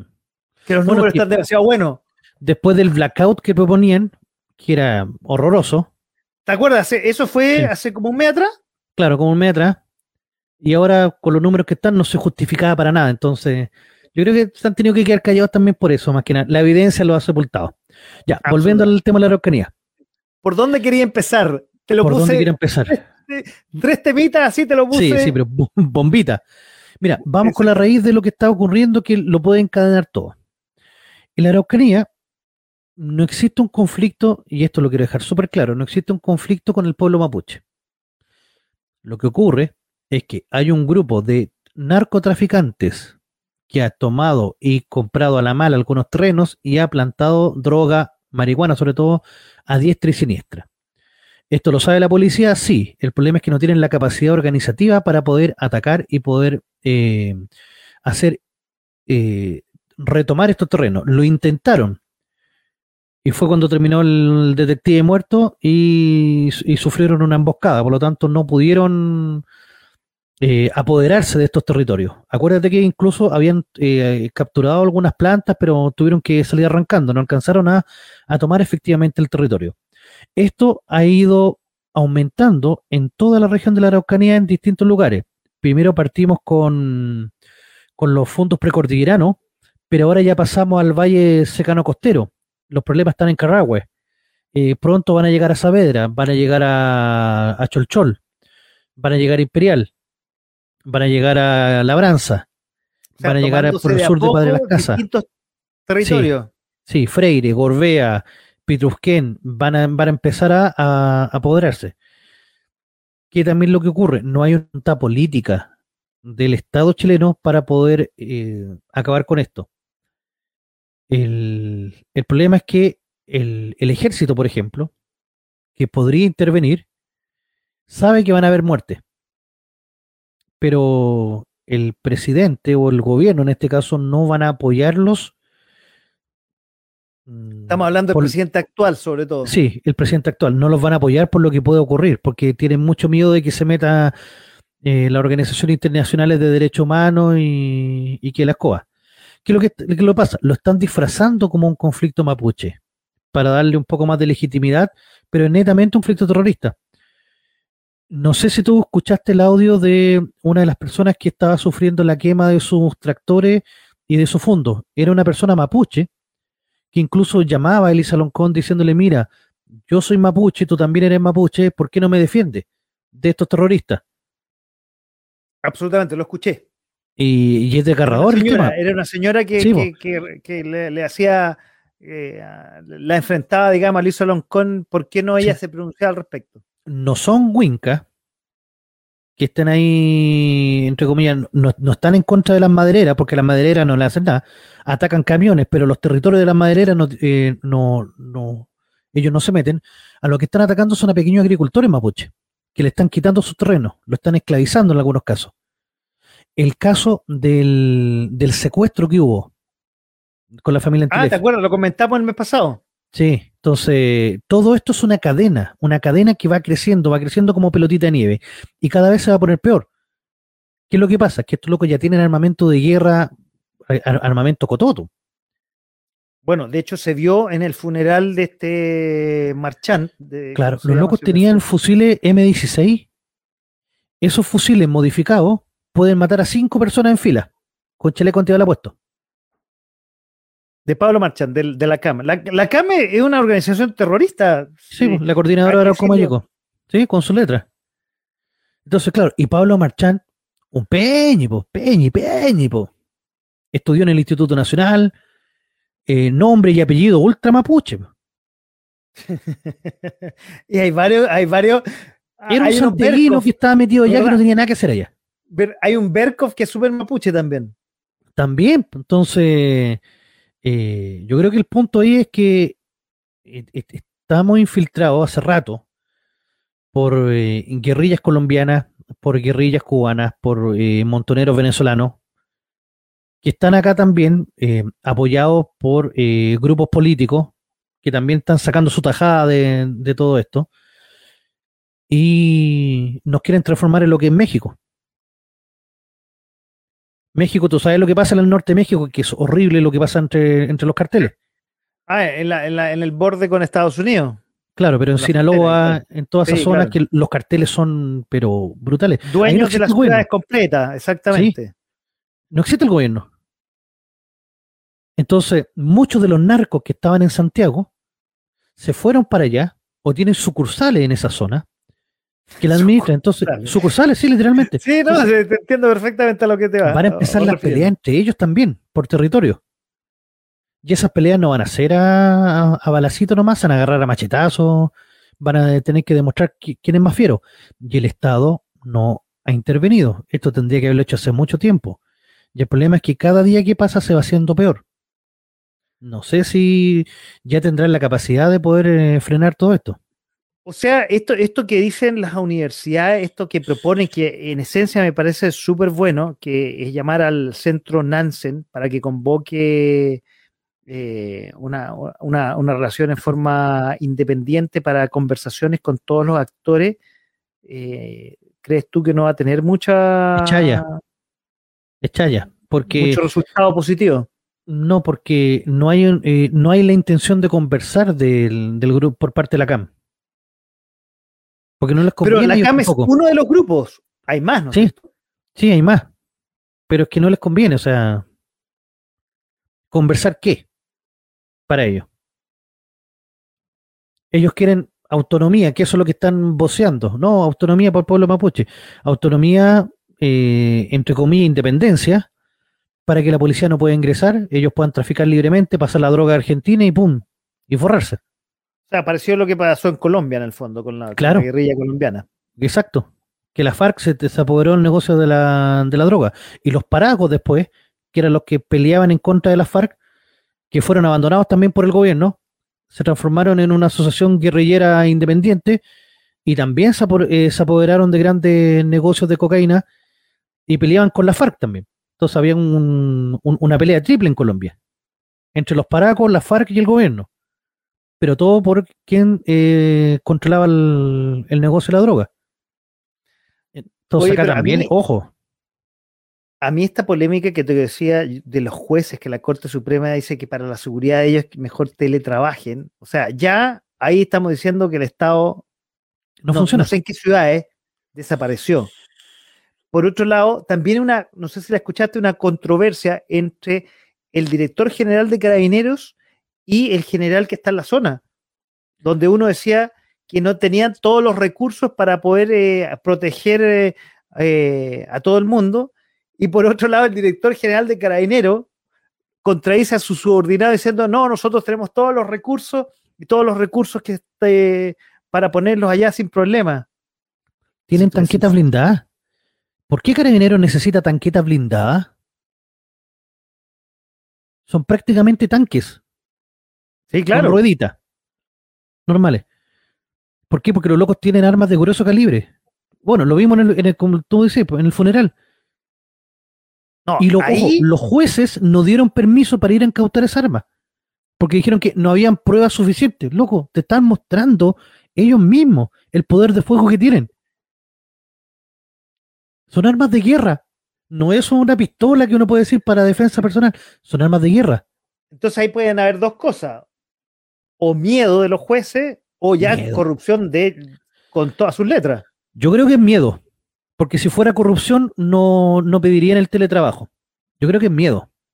Deben haber muchos jueces amenazados ya de que si llegan a fallar en contra de alguno de los, de los suyos, eh, eh, van a perder. Unos jueces le, le quemaron las casas. Ahora, hace- hace poco. Quemaron las casas. Entonces, ¿qué? ¿Va- ¿Vaya a tener que ir jueces de Santiago para que juzguen de forma imparcial? No. No, sí. La No, pero va, por va otro lado. pasar- no, va por otro lado, efectivamente. O sea, a mí lo que te decía de este instituto eh, noruego me parecía una muy buena iniciativa. Eh, pero si es solamente chaya. eh, Ahora, la gente que no está involucrada en todo esto no es, debe estar desesperada, porque la cosa, sea, vivir en la zona, y, y digo, Temuco, que debe estar quizás lejos de todo esto, probablemente, igual no debe ser muy sano. No, la gente de Temuco, de los, de los pueblos más grandes, no tiene problema, pero para los para los, los poblados más pequeños, más rurales, que hay sobre todo para el lado de la cordillera, uff, uff, uff. Sí, yo creo que Lonquimay se salva porque está entre medio de, los de los cerros, pero el resto, Galvarino, Victoria, eh, Pitrufquén, en, en- en los caminos in- in- interiores es donde se están dando lo- los mayores problemas y los locos están avanzando con todo. Si están tomando todo, y si tú no vendís la casa, no vendí el fondo, o no vendí la, la pequeña hectárea que tenía allá, te, te la arrasan. Y entran armados y se toman la cuestión, tú llamas a carabinero y carabinero no, no, no saca nada con ir. Bueno, pasa en imagínate, Santiago. Cuando imagínate muere que- sí, cuando muere Marchant, eh, había carabineros que estaban de punto fijo ahí en esa casa. Y los atacaron y llegaron carabineros nuevos y ellos, los carabineros que llegaron, fueron los que mataron a Marchant. Pero el loco tenía un fusil con, con armamento listo para usar. Y de ahí lo- eh, estos locos se retiran. y creo que lo hablamos en su oportunidad, o te escuché eh, a ti en la capital de los simios, con balas que pueden atravesar a cinco personas. Sí, se- Armamento de guerra. sí. Y armamento de guerra moderno. No estamos hablando de los fusiles que tiene el ejército que están pasados de moda. No, este es armamento de última tecnología. Los locos tienen visor nocturno, tienen de todo. Están preparados. Y hay escuelas de guerrilla que están Ahora- mandadas por colombianos, por cubanos, venezolanos. O sea, Pero ahí Eso yo lo que no entiendo, no logro está confirmado por inteligencia. pero ni los periodistas que fueron atacados, el, este Núñez de TVN, ni eh, el Estado en general se pone, no sé, por no les conviene, por miedo, por manejar esta política, no entiendo, te juro que no entiendo por qué no poner el cascabel al gato o empezar a ponerlo de una vez por todas. El tema es que el. Mira, por lo que yo entiendo, no sé si será la, razón o no, pero por como yo lo veo, es que eh, si el gobierno interviene, por ejemplo, envía militares a la zona, declara eh, el estado de excepción, que puede hacerlo, enviar militares y arrasar. Va a, va a morir mucha gente. Entonces, eh, toda esa gente que muera, el. eh, Bueno y malo, de derecho, Probablemente, claro, porque van a haber, eh, habrían seguramente eh, muertes. van a morir militares también, o sea, van a morir de los dos lados, este, eso está claro. Pero e los militares van a tomar la zona. Probablemente sería. Claro, inocentes también, pero eh, los militares van a tomar el control de la zona. El problema va a estar en que después van a, vienen las acusaciones de los institutos de derechos humanos, de Human Rights Watch, sobre todo, y, y organizaciones internacionales como la ONU, que van a decir que hay una persecución y victimización del pueblo mapuche. Entonces, Peñera no quiere quedar porque ya le queda poquito, entonces dice que el cacho lo agarre otro. El que venga que tome este mango caliente, yo no me voy a hacer caso, cargo. Porque claro, sería justo lo que le faltaría para que eh, su gobierno quedara como, como de los más nefastos. Pero no se puso los pantalones nunca. Ahora, un poco para ir cerrando este tema y pasemos a, lo internacional, queda más todavía, eh, porque ya el fierro está tan caliente que ya no sé qué más queda por que pase. ¿No? Que, empiecen a pelear entre bandas. Eso sería ya como el culmine. Que, ya está pasando, digamos. Y que, claro, eh, como, lo, como el caso de estos secuestrados.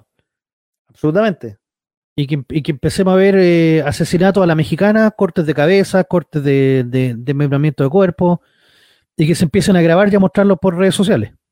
Claro, porque pues que ya estén pasando y uno no sabe. Claro, claro, si se aparecen en las redes sociales ya, ya, ya, y, salen en los medios, digamos, ya, ya no habría más que, que, ocultar, digamos. Como en el blog del narco. Claro, Hay una página que se llama el blog del narco donde recopilan todas estas cuestiones. Ya, ya, perfecto. Entonces, eh, no lleguemos a México, no lleguemos a lo que pasa en México, porque muchos tienen miedo de que pase lo que pasó en Colombia. No, eso no es nada. lo que pasó en Colombia ya lo tenemos. El problema es que pase lo que está pasando en México, en Sinaloa, con los carteles. Y eso es mucho más grave. no, claro, que ahí, ahí bueno, tiene, México tiene la gracia que Estados Unidos toma el control los tiene ahí, jueguen, jueguen en esta zona. Claro, aquí nosotros estamos lejos de Estados Unidos. Mm, claro. Y esto es loco, uno dice, ¿y de dónde sacan el armamento y todo? Todo de contrabando. Y tú dices, ¿de dónde sacan los narcotraficantes todos estos juegos artificiales? Si están prohibidos. Bueno, de la misma forma que trae la droga. Bueno, no sé si viste eh, un container que en el Tao eh, tuvo, ahí eh, recluido, los vecinos estaban súper asustados, de un container que llegó en un barco y nadie sabe de quién es el dueño. Ah, no, no, no, no, caché eso. 300 kilos de, o 200 kilos de fuego artificiales. O sea, ¿cómo no saben quién es el dueño si viene con, viene con todos los documentos, viene quién es el proveedor y viene quién la va a recibir? Y no aparecía nadie. y están prohibidos en Chile, o sea, eso es lo más cómico, que O y llegan, y tú todas las noches las poblaciones veis cómo los locos tiran fuego artificial y se agarran a balazos, o sea, los balazos al aire, y para eso tú tenés que tener las pistolas, las municiones, o sea, todo pasa por contrabando. Entonces, no te van a pasar un fusil de guerra con, con la con, las municiones de más, pues si tienen de todo. No, claro, y esto no es Estados Unidos que tú podéis comprar aquí en, el Paseo Bulne los armamentos, no. Claro. Eh, en Estados Unidos sí se pueden comprar en, cualquier, digamos, hasta en el Walmart, pero aquí no es así. Y menos armamento de guerra te invito a relajarnos un poquito, no sé si relajarnos la palabra, pasemos al ámbito internacional. Vamos. hay, noticias. Y hablando de armas, el asesinato del presidente de Haití, eh, donde el presidente Jovenel Moisés fue extrañamente eh, y sorpresivamente matado con 12 tiros. Entró un grupo de no sé cuántas personas, dicen colombianos, nadie supo nada, los guardias de seguridad no supieron y de pronto lo mataron. Y la señora tuvo que irse de gravedad a, y trasladar a Miami. Eh, por otro lado, República Dominicana tuvo que cerrar sus plazos fronterizos. Bueno, y fue noticia en julio y ha desaparecido esa noticia. No, no, no, no pasó a mayores, pero es extraño que entren a la casa presidencial un grupo de 15 personas y nadie se dé cuenta. Ojo, yo tengo una teoría, no una teoría, no es mía. Yo la leí por ahí, no me hago cargo de ella, pero sí la voy a, la voy a decir como es netamente una teoría. No estoy diciendo que sea verdad o que haya pasado esto, pero es una de las teorías. El presidente Moisés, eh, dos o tres días antes de que muriera, dijo que iba a denunciar los negocios truchos de, de los Clinton específicamente parientes de, Hillary, que estaban haciendo negocios truchos y que tenían capturado a Haití y que lo iba a denunciar. Y lo matan. Y ojo, que también pillaron a unos estadounidenses dentro del lote. Porque tengo entendido que los pocos recursos y nada que tiene Haití están en manos de una empresa gringa. Y esas empresas gringas son de los Clinton. Pero parece que los locos no pagan impuestos, no, Ah, toman los Claro, recursos y se los llevan. podría ser una teoría conspirativa bastante interesante, porque no, ¿qué, qué se gana con que hayan mateado al presidente de Haití si no? No iba a cambiar, no habían protestas en Haití, o sea, no, no, no había. mm, Oye, y por otro lado, qué raro que entraron a su casa y no pasó nada. Nadie se dio cuenta, ni un perro ladró. po. No, no, y 12, o sea. o sea, no, lo mataron de 12 tiros, pero. No, fueron como eh, 15 personas.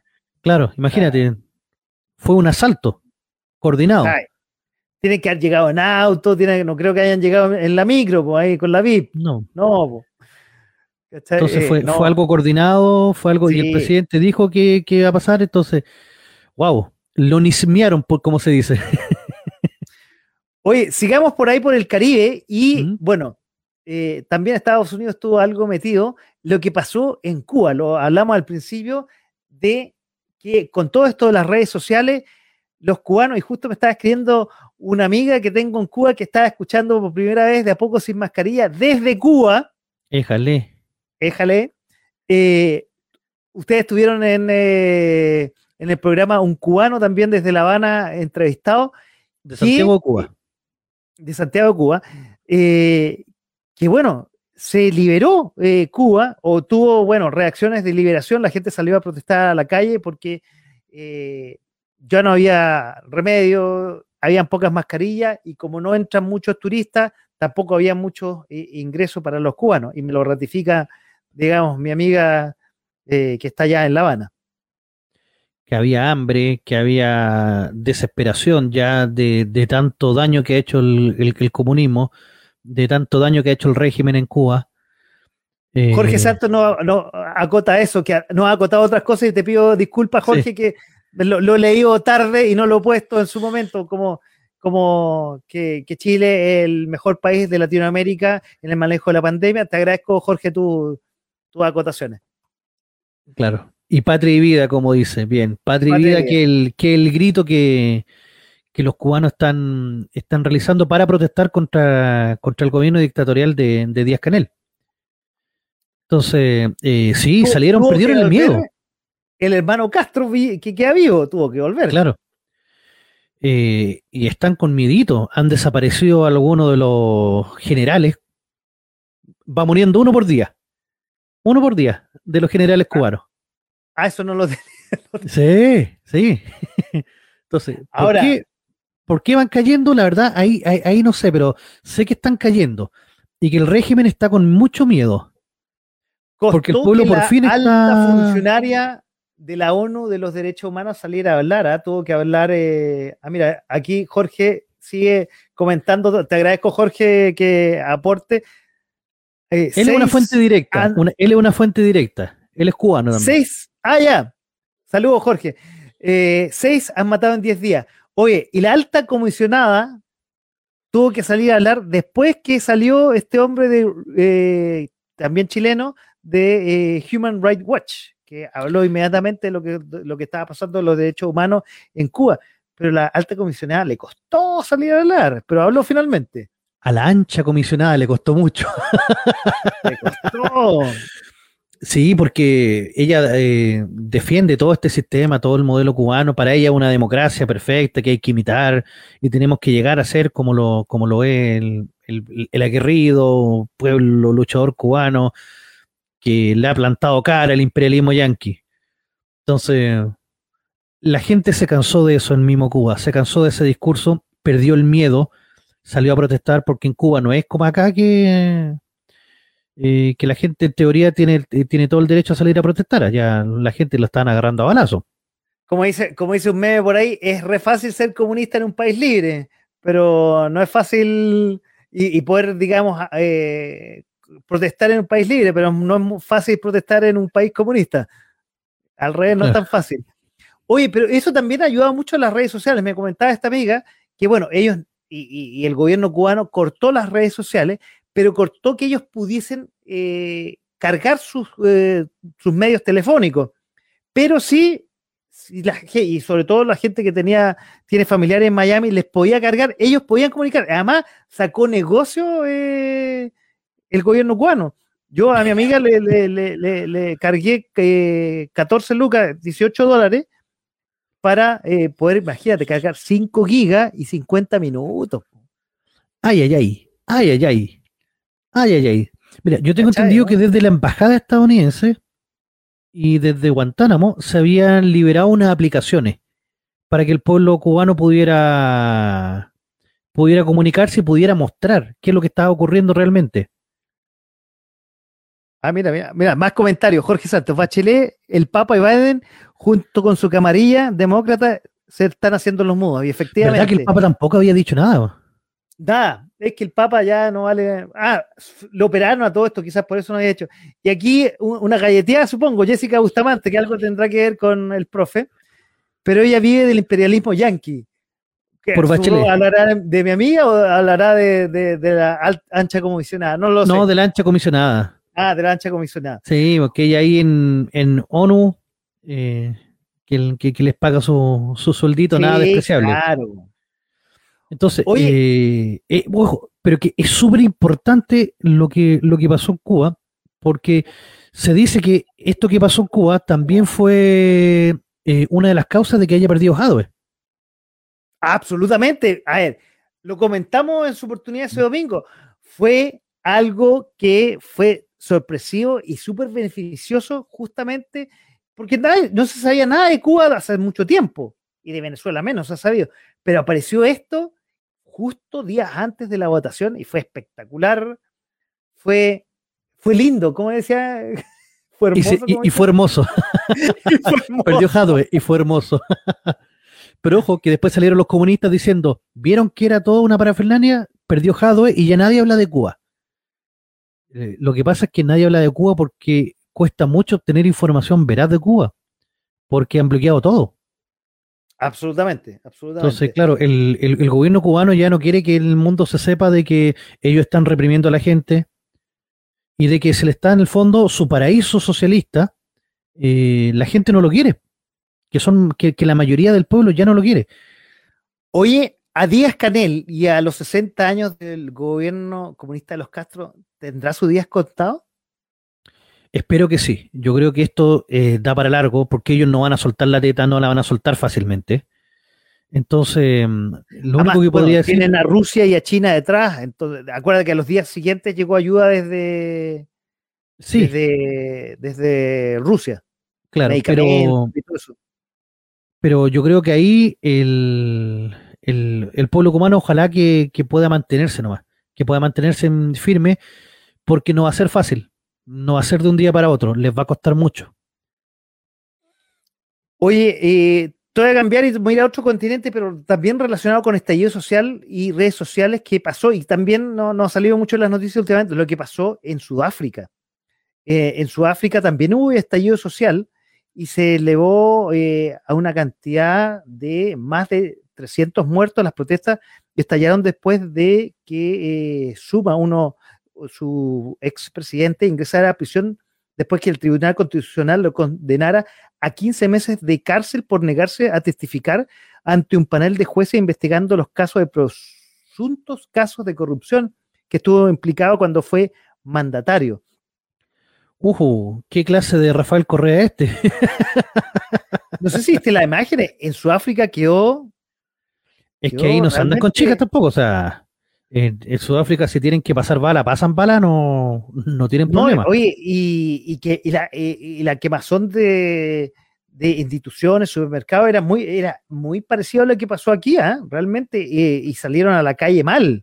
El problema es que en Sudáfrica el, con, el, con, el concepto racial todavía está muy potente. Ellos pasaron por una parte muy fuerte, se abolió todo eso, quedó supuestamente nada, llegó incluso Nelson Mandela a la presidencia pero eso no, no limitó que siguiera el, el, el, problema de la, de la raza en, Del en Sudáfrica. Disminuyó, más bien. Disminuyó, pero, pero continúa, obviamente. Entonces, la, la gran mayoría del país es negro, pero la, los recursos y los cargos lo tienen una minoría blanca.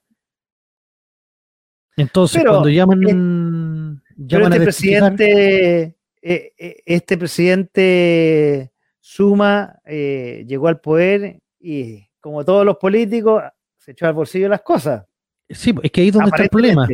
Es que ahí es donde está el gran problema. Cuando nosotros tenemos a caudillos que toman los poderes.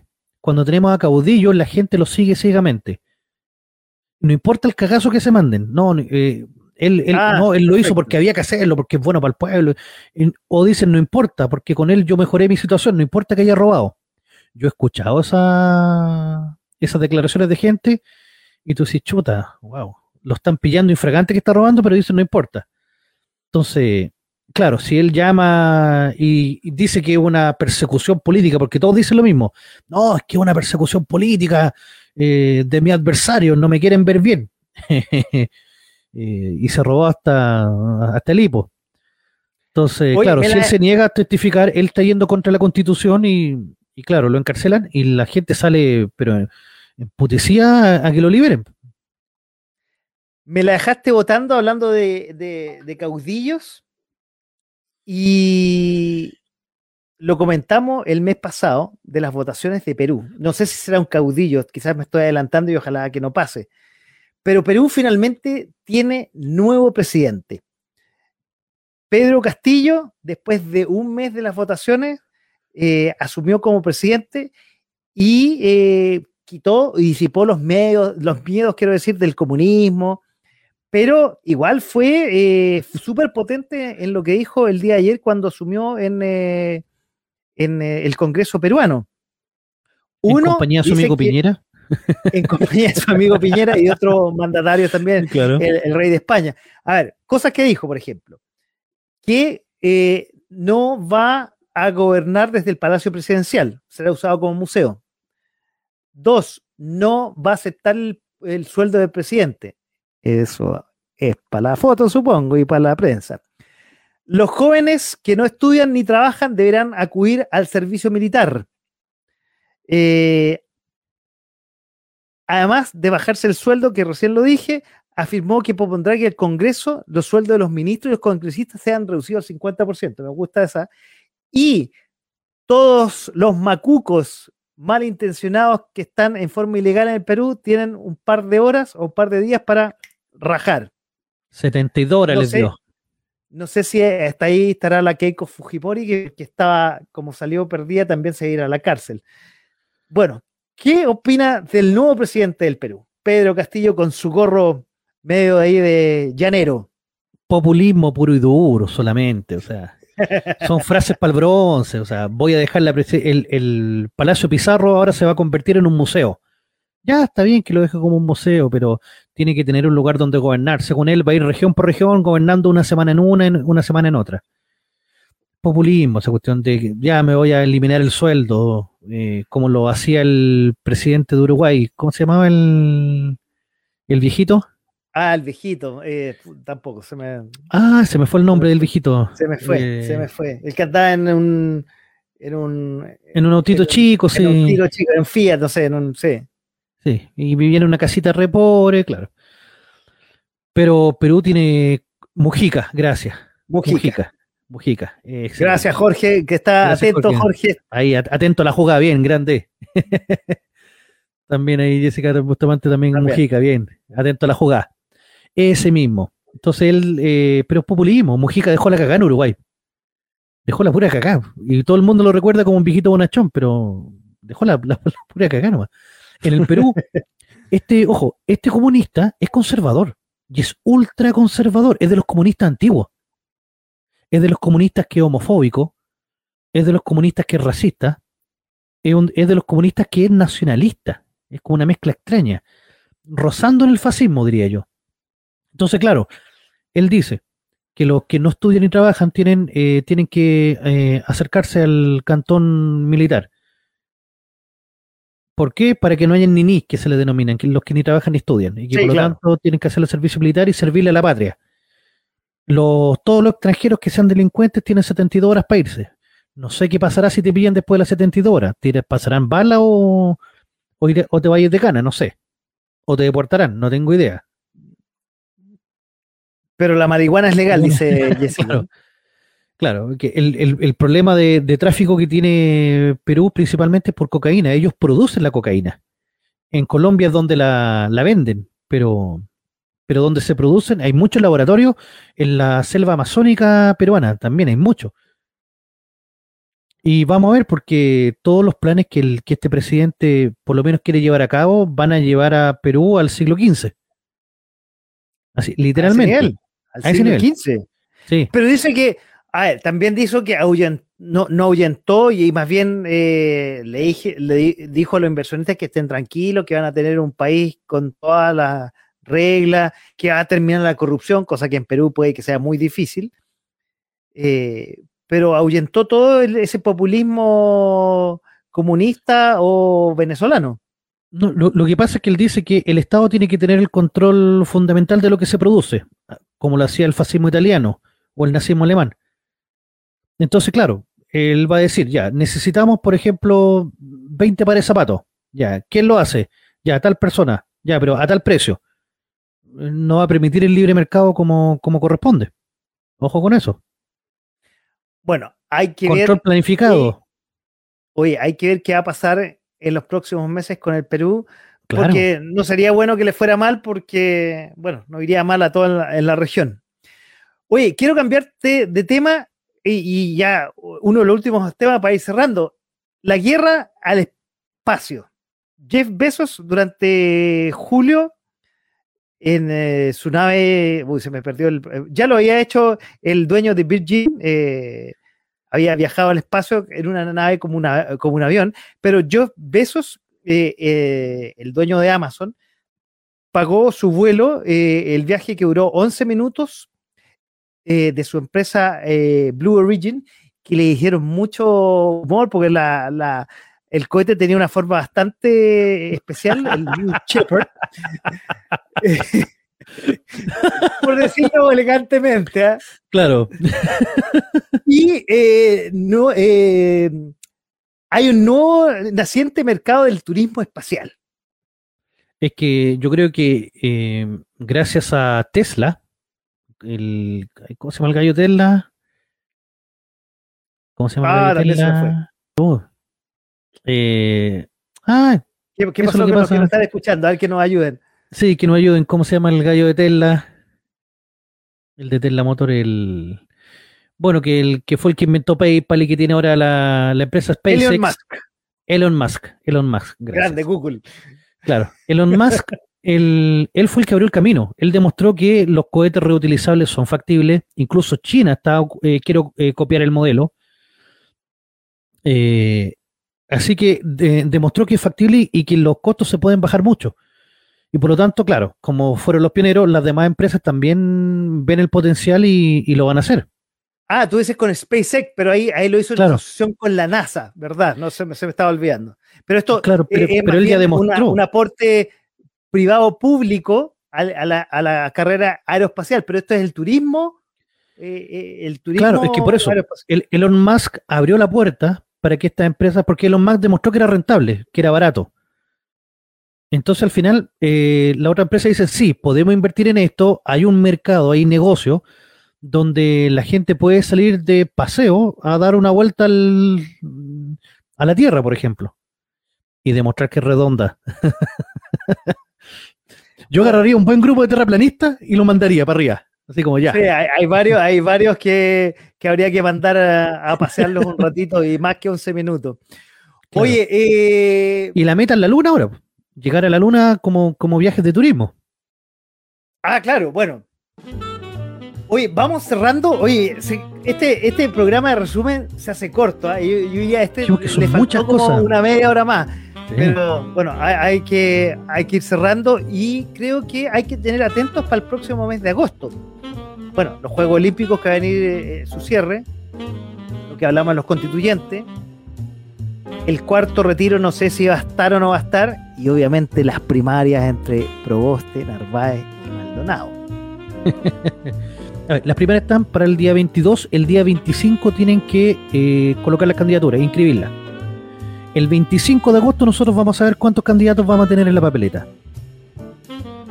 Ah, si tuvieras mucho dinero lo harías. Yo, por lo del viaje espacial, obviamente, obviamente.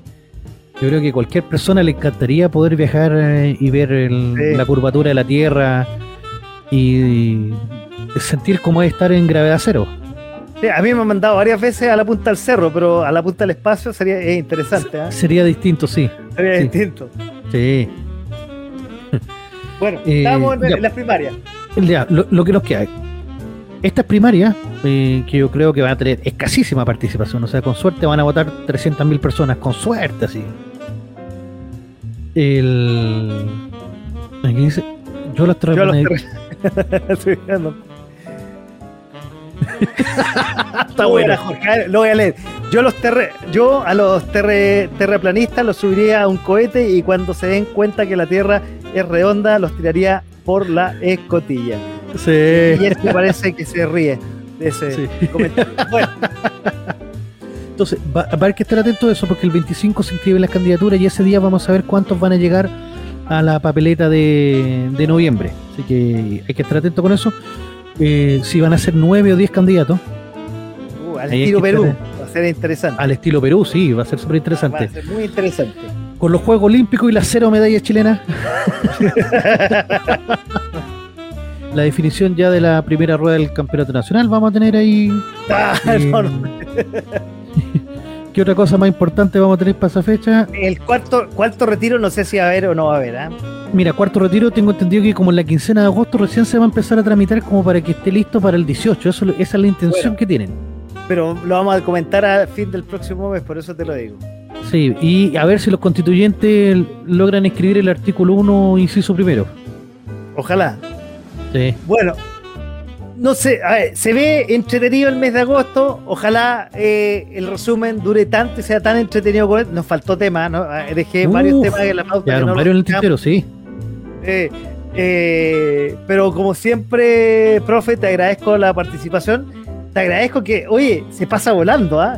Sí, la mató. Muy entretenido este resumen de los meses. Aquí se ríe Jessica. Que no sé si se ríe porque no se pasa volando o no sé. Pero No, y por atrás, por, por- a por nuestro que Julito, que, el- que está en la última. También, Julito, que está en la Ah, última. bueno, ahí, ahí, ahí muestra lo que muestra lo que Sí, nos están viendo. Ahí Julio ya, ya se está yendo. Estamos ya a esta hora ya estamos a 30. Claro. El Julio está en la última, sí. Están las, están las últimas ya.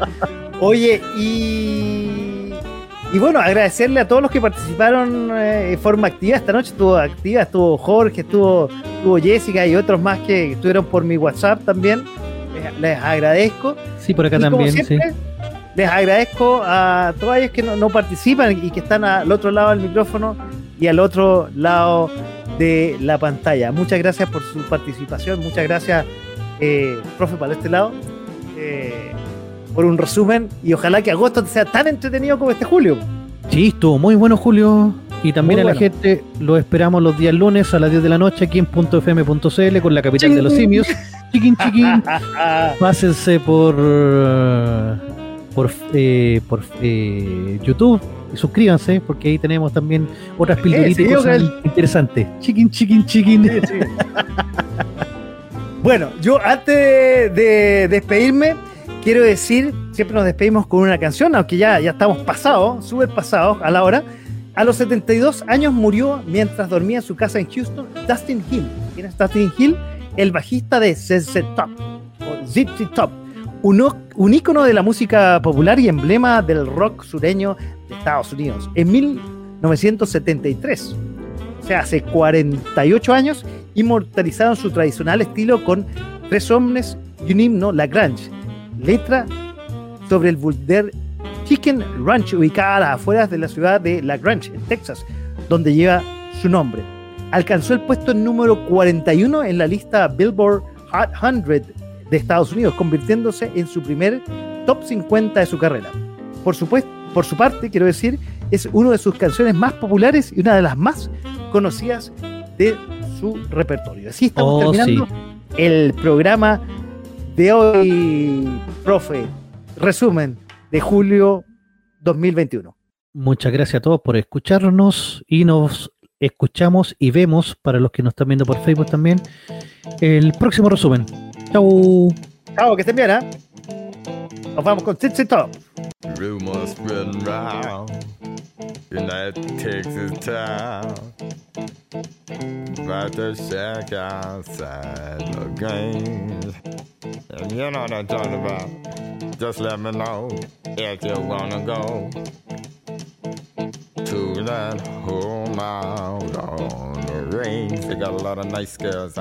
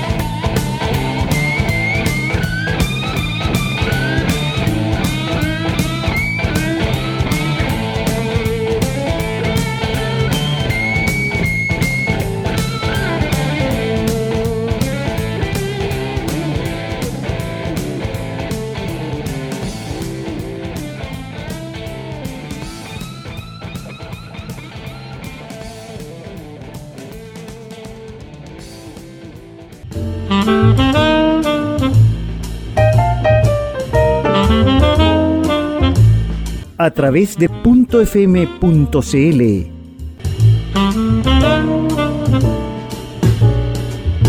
Esto fue de, De a poco, poco sin mascarilla. sin mascarilla.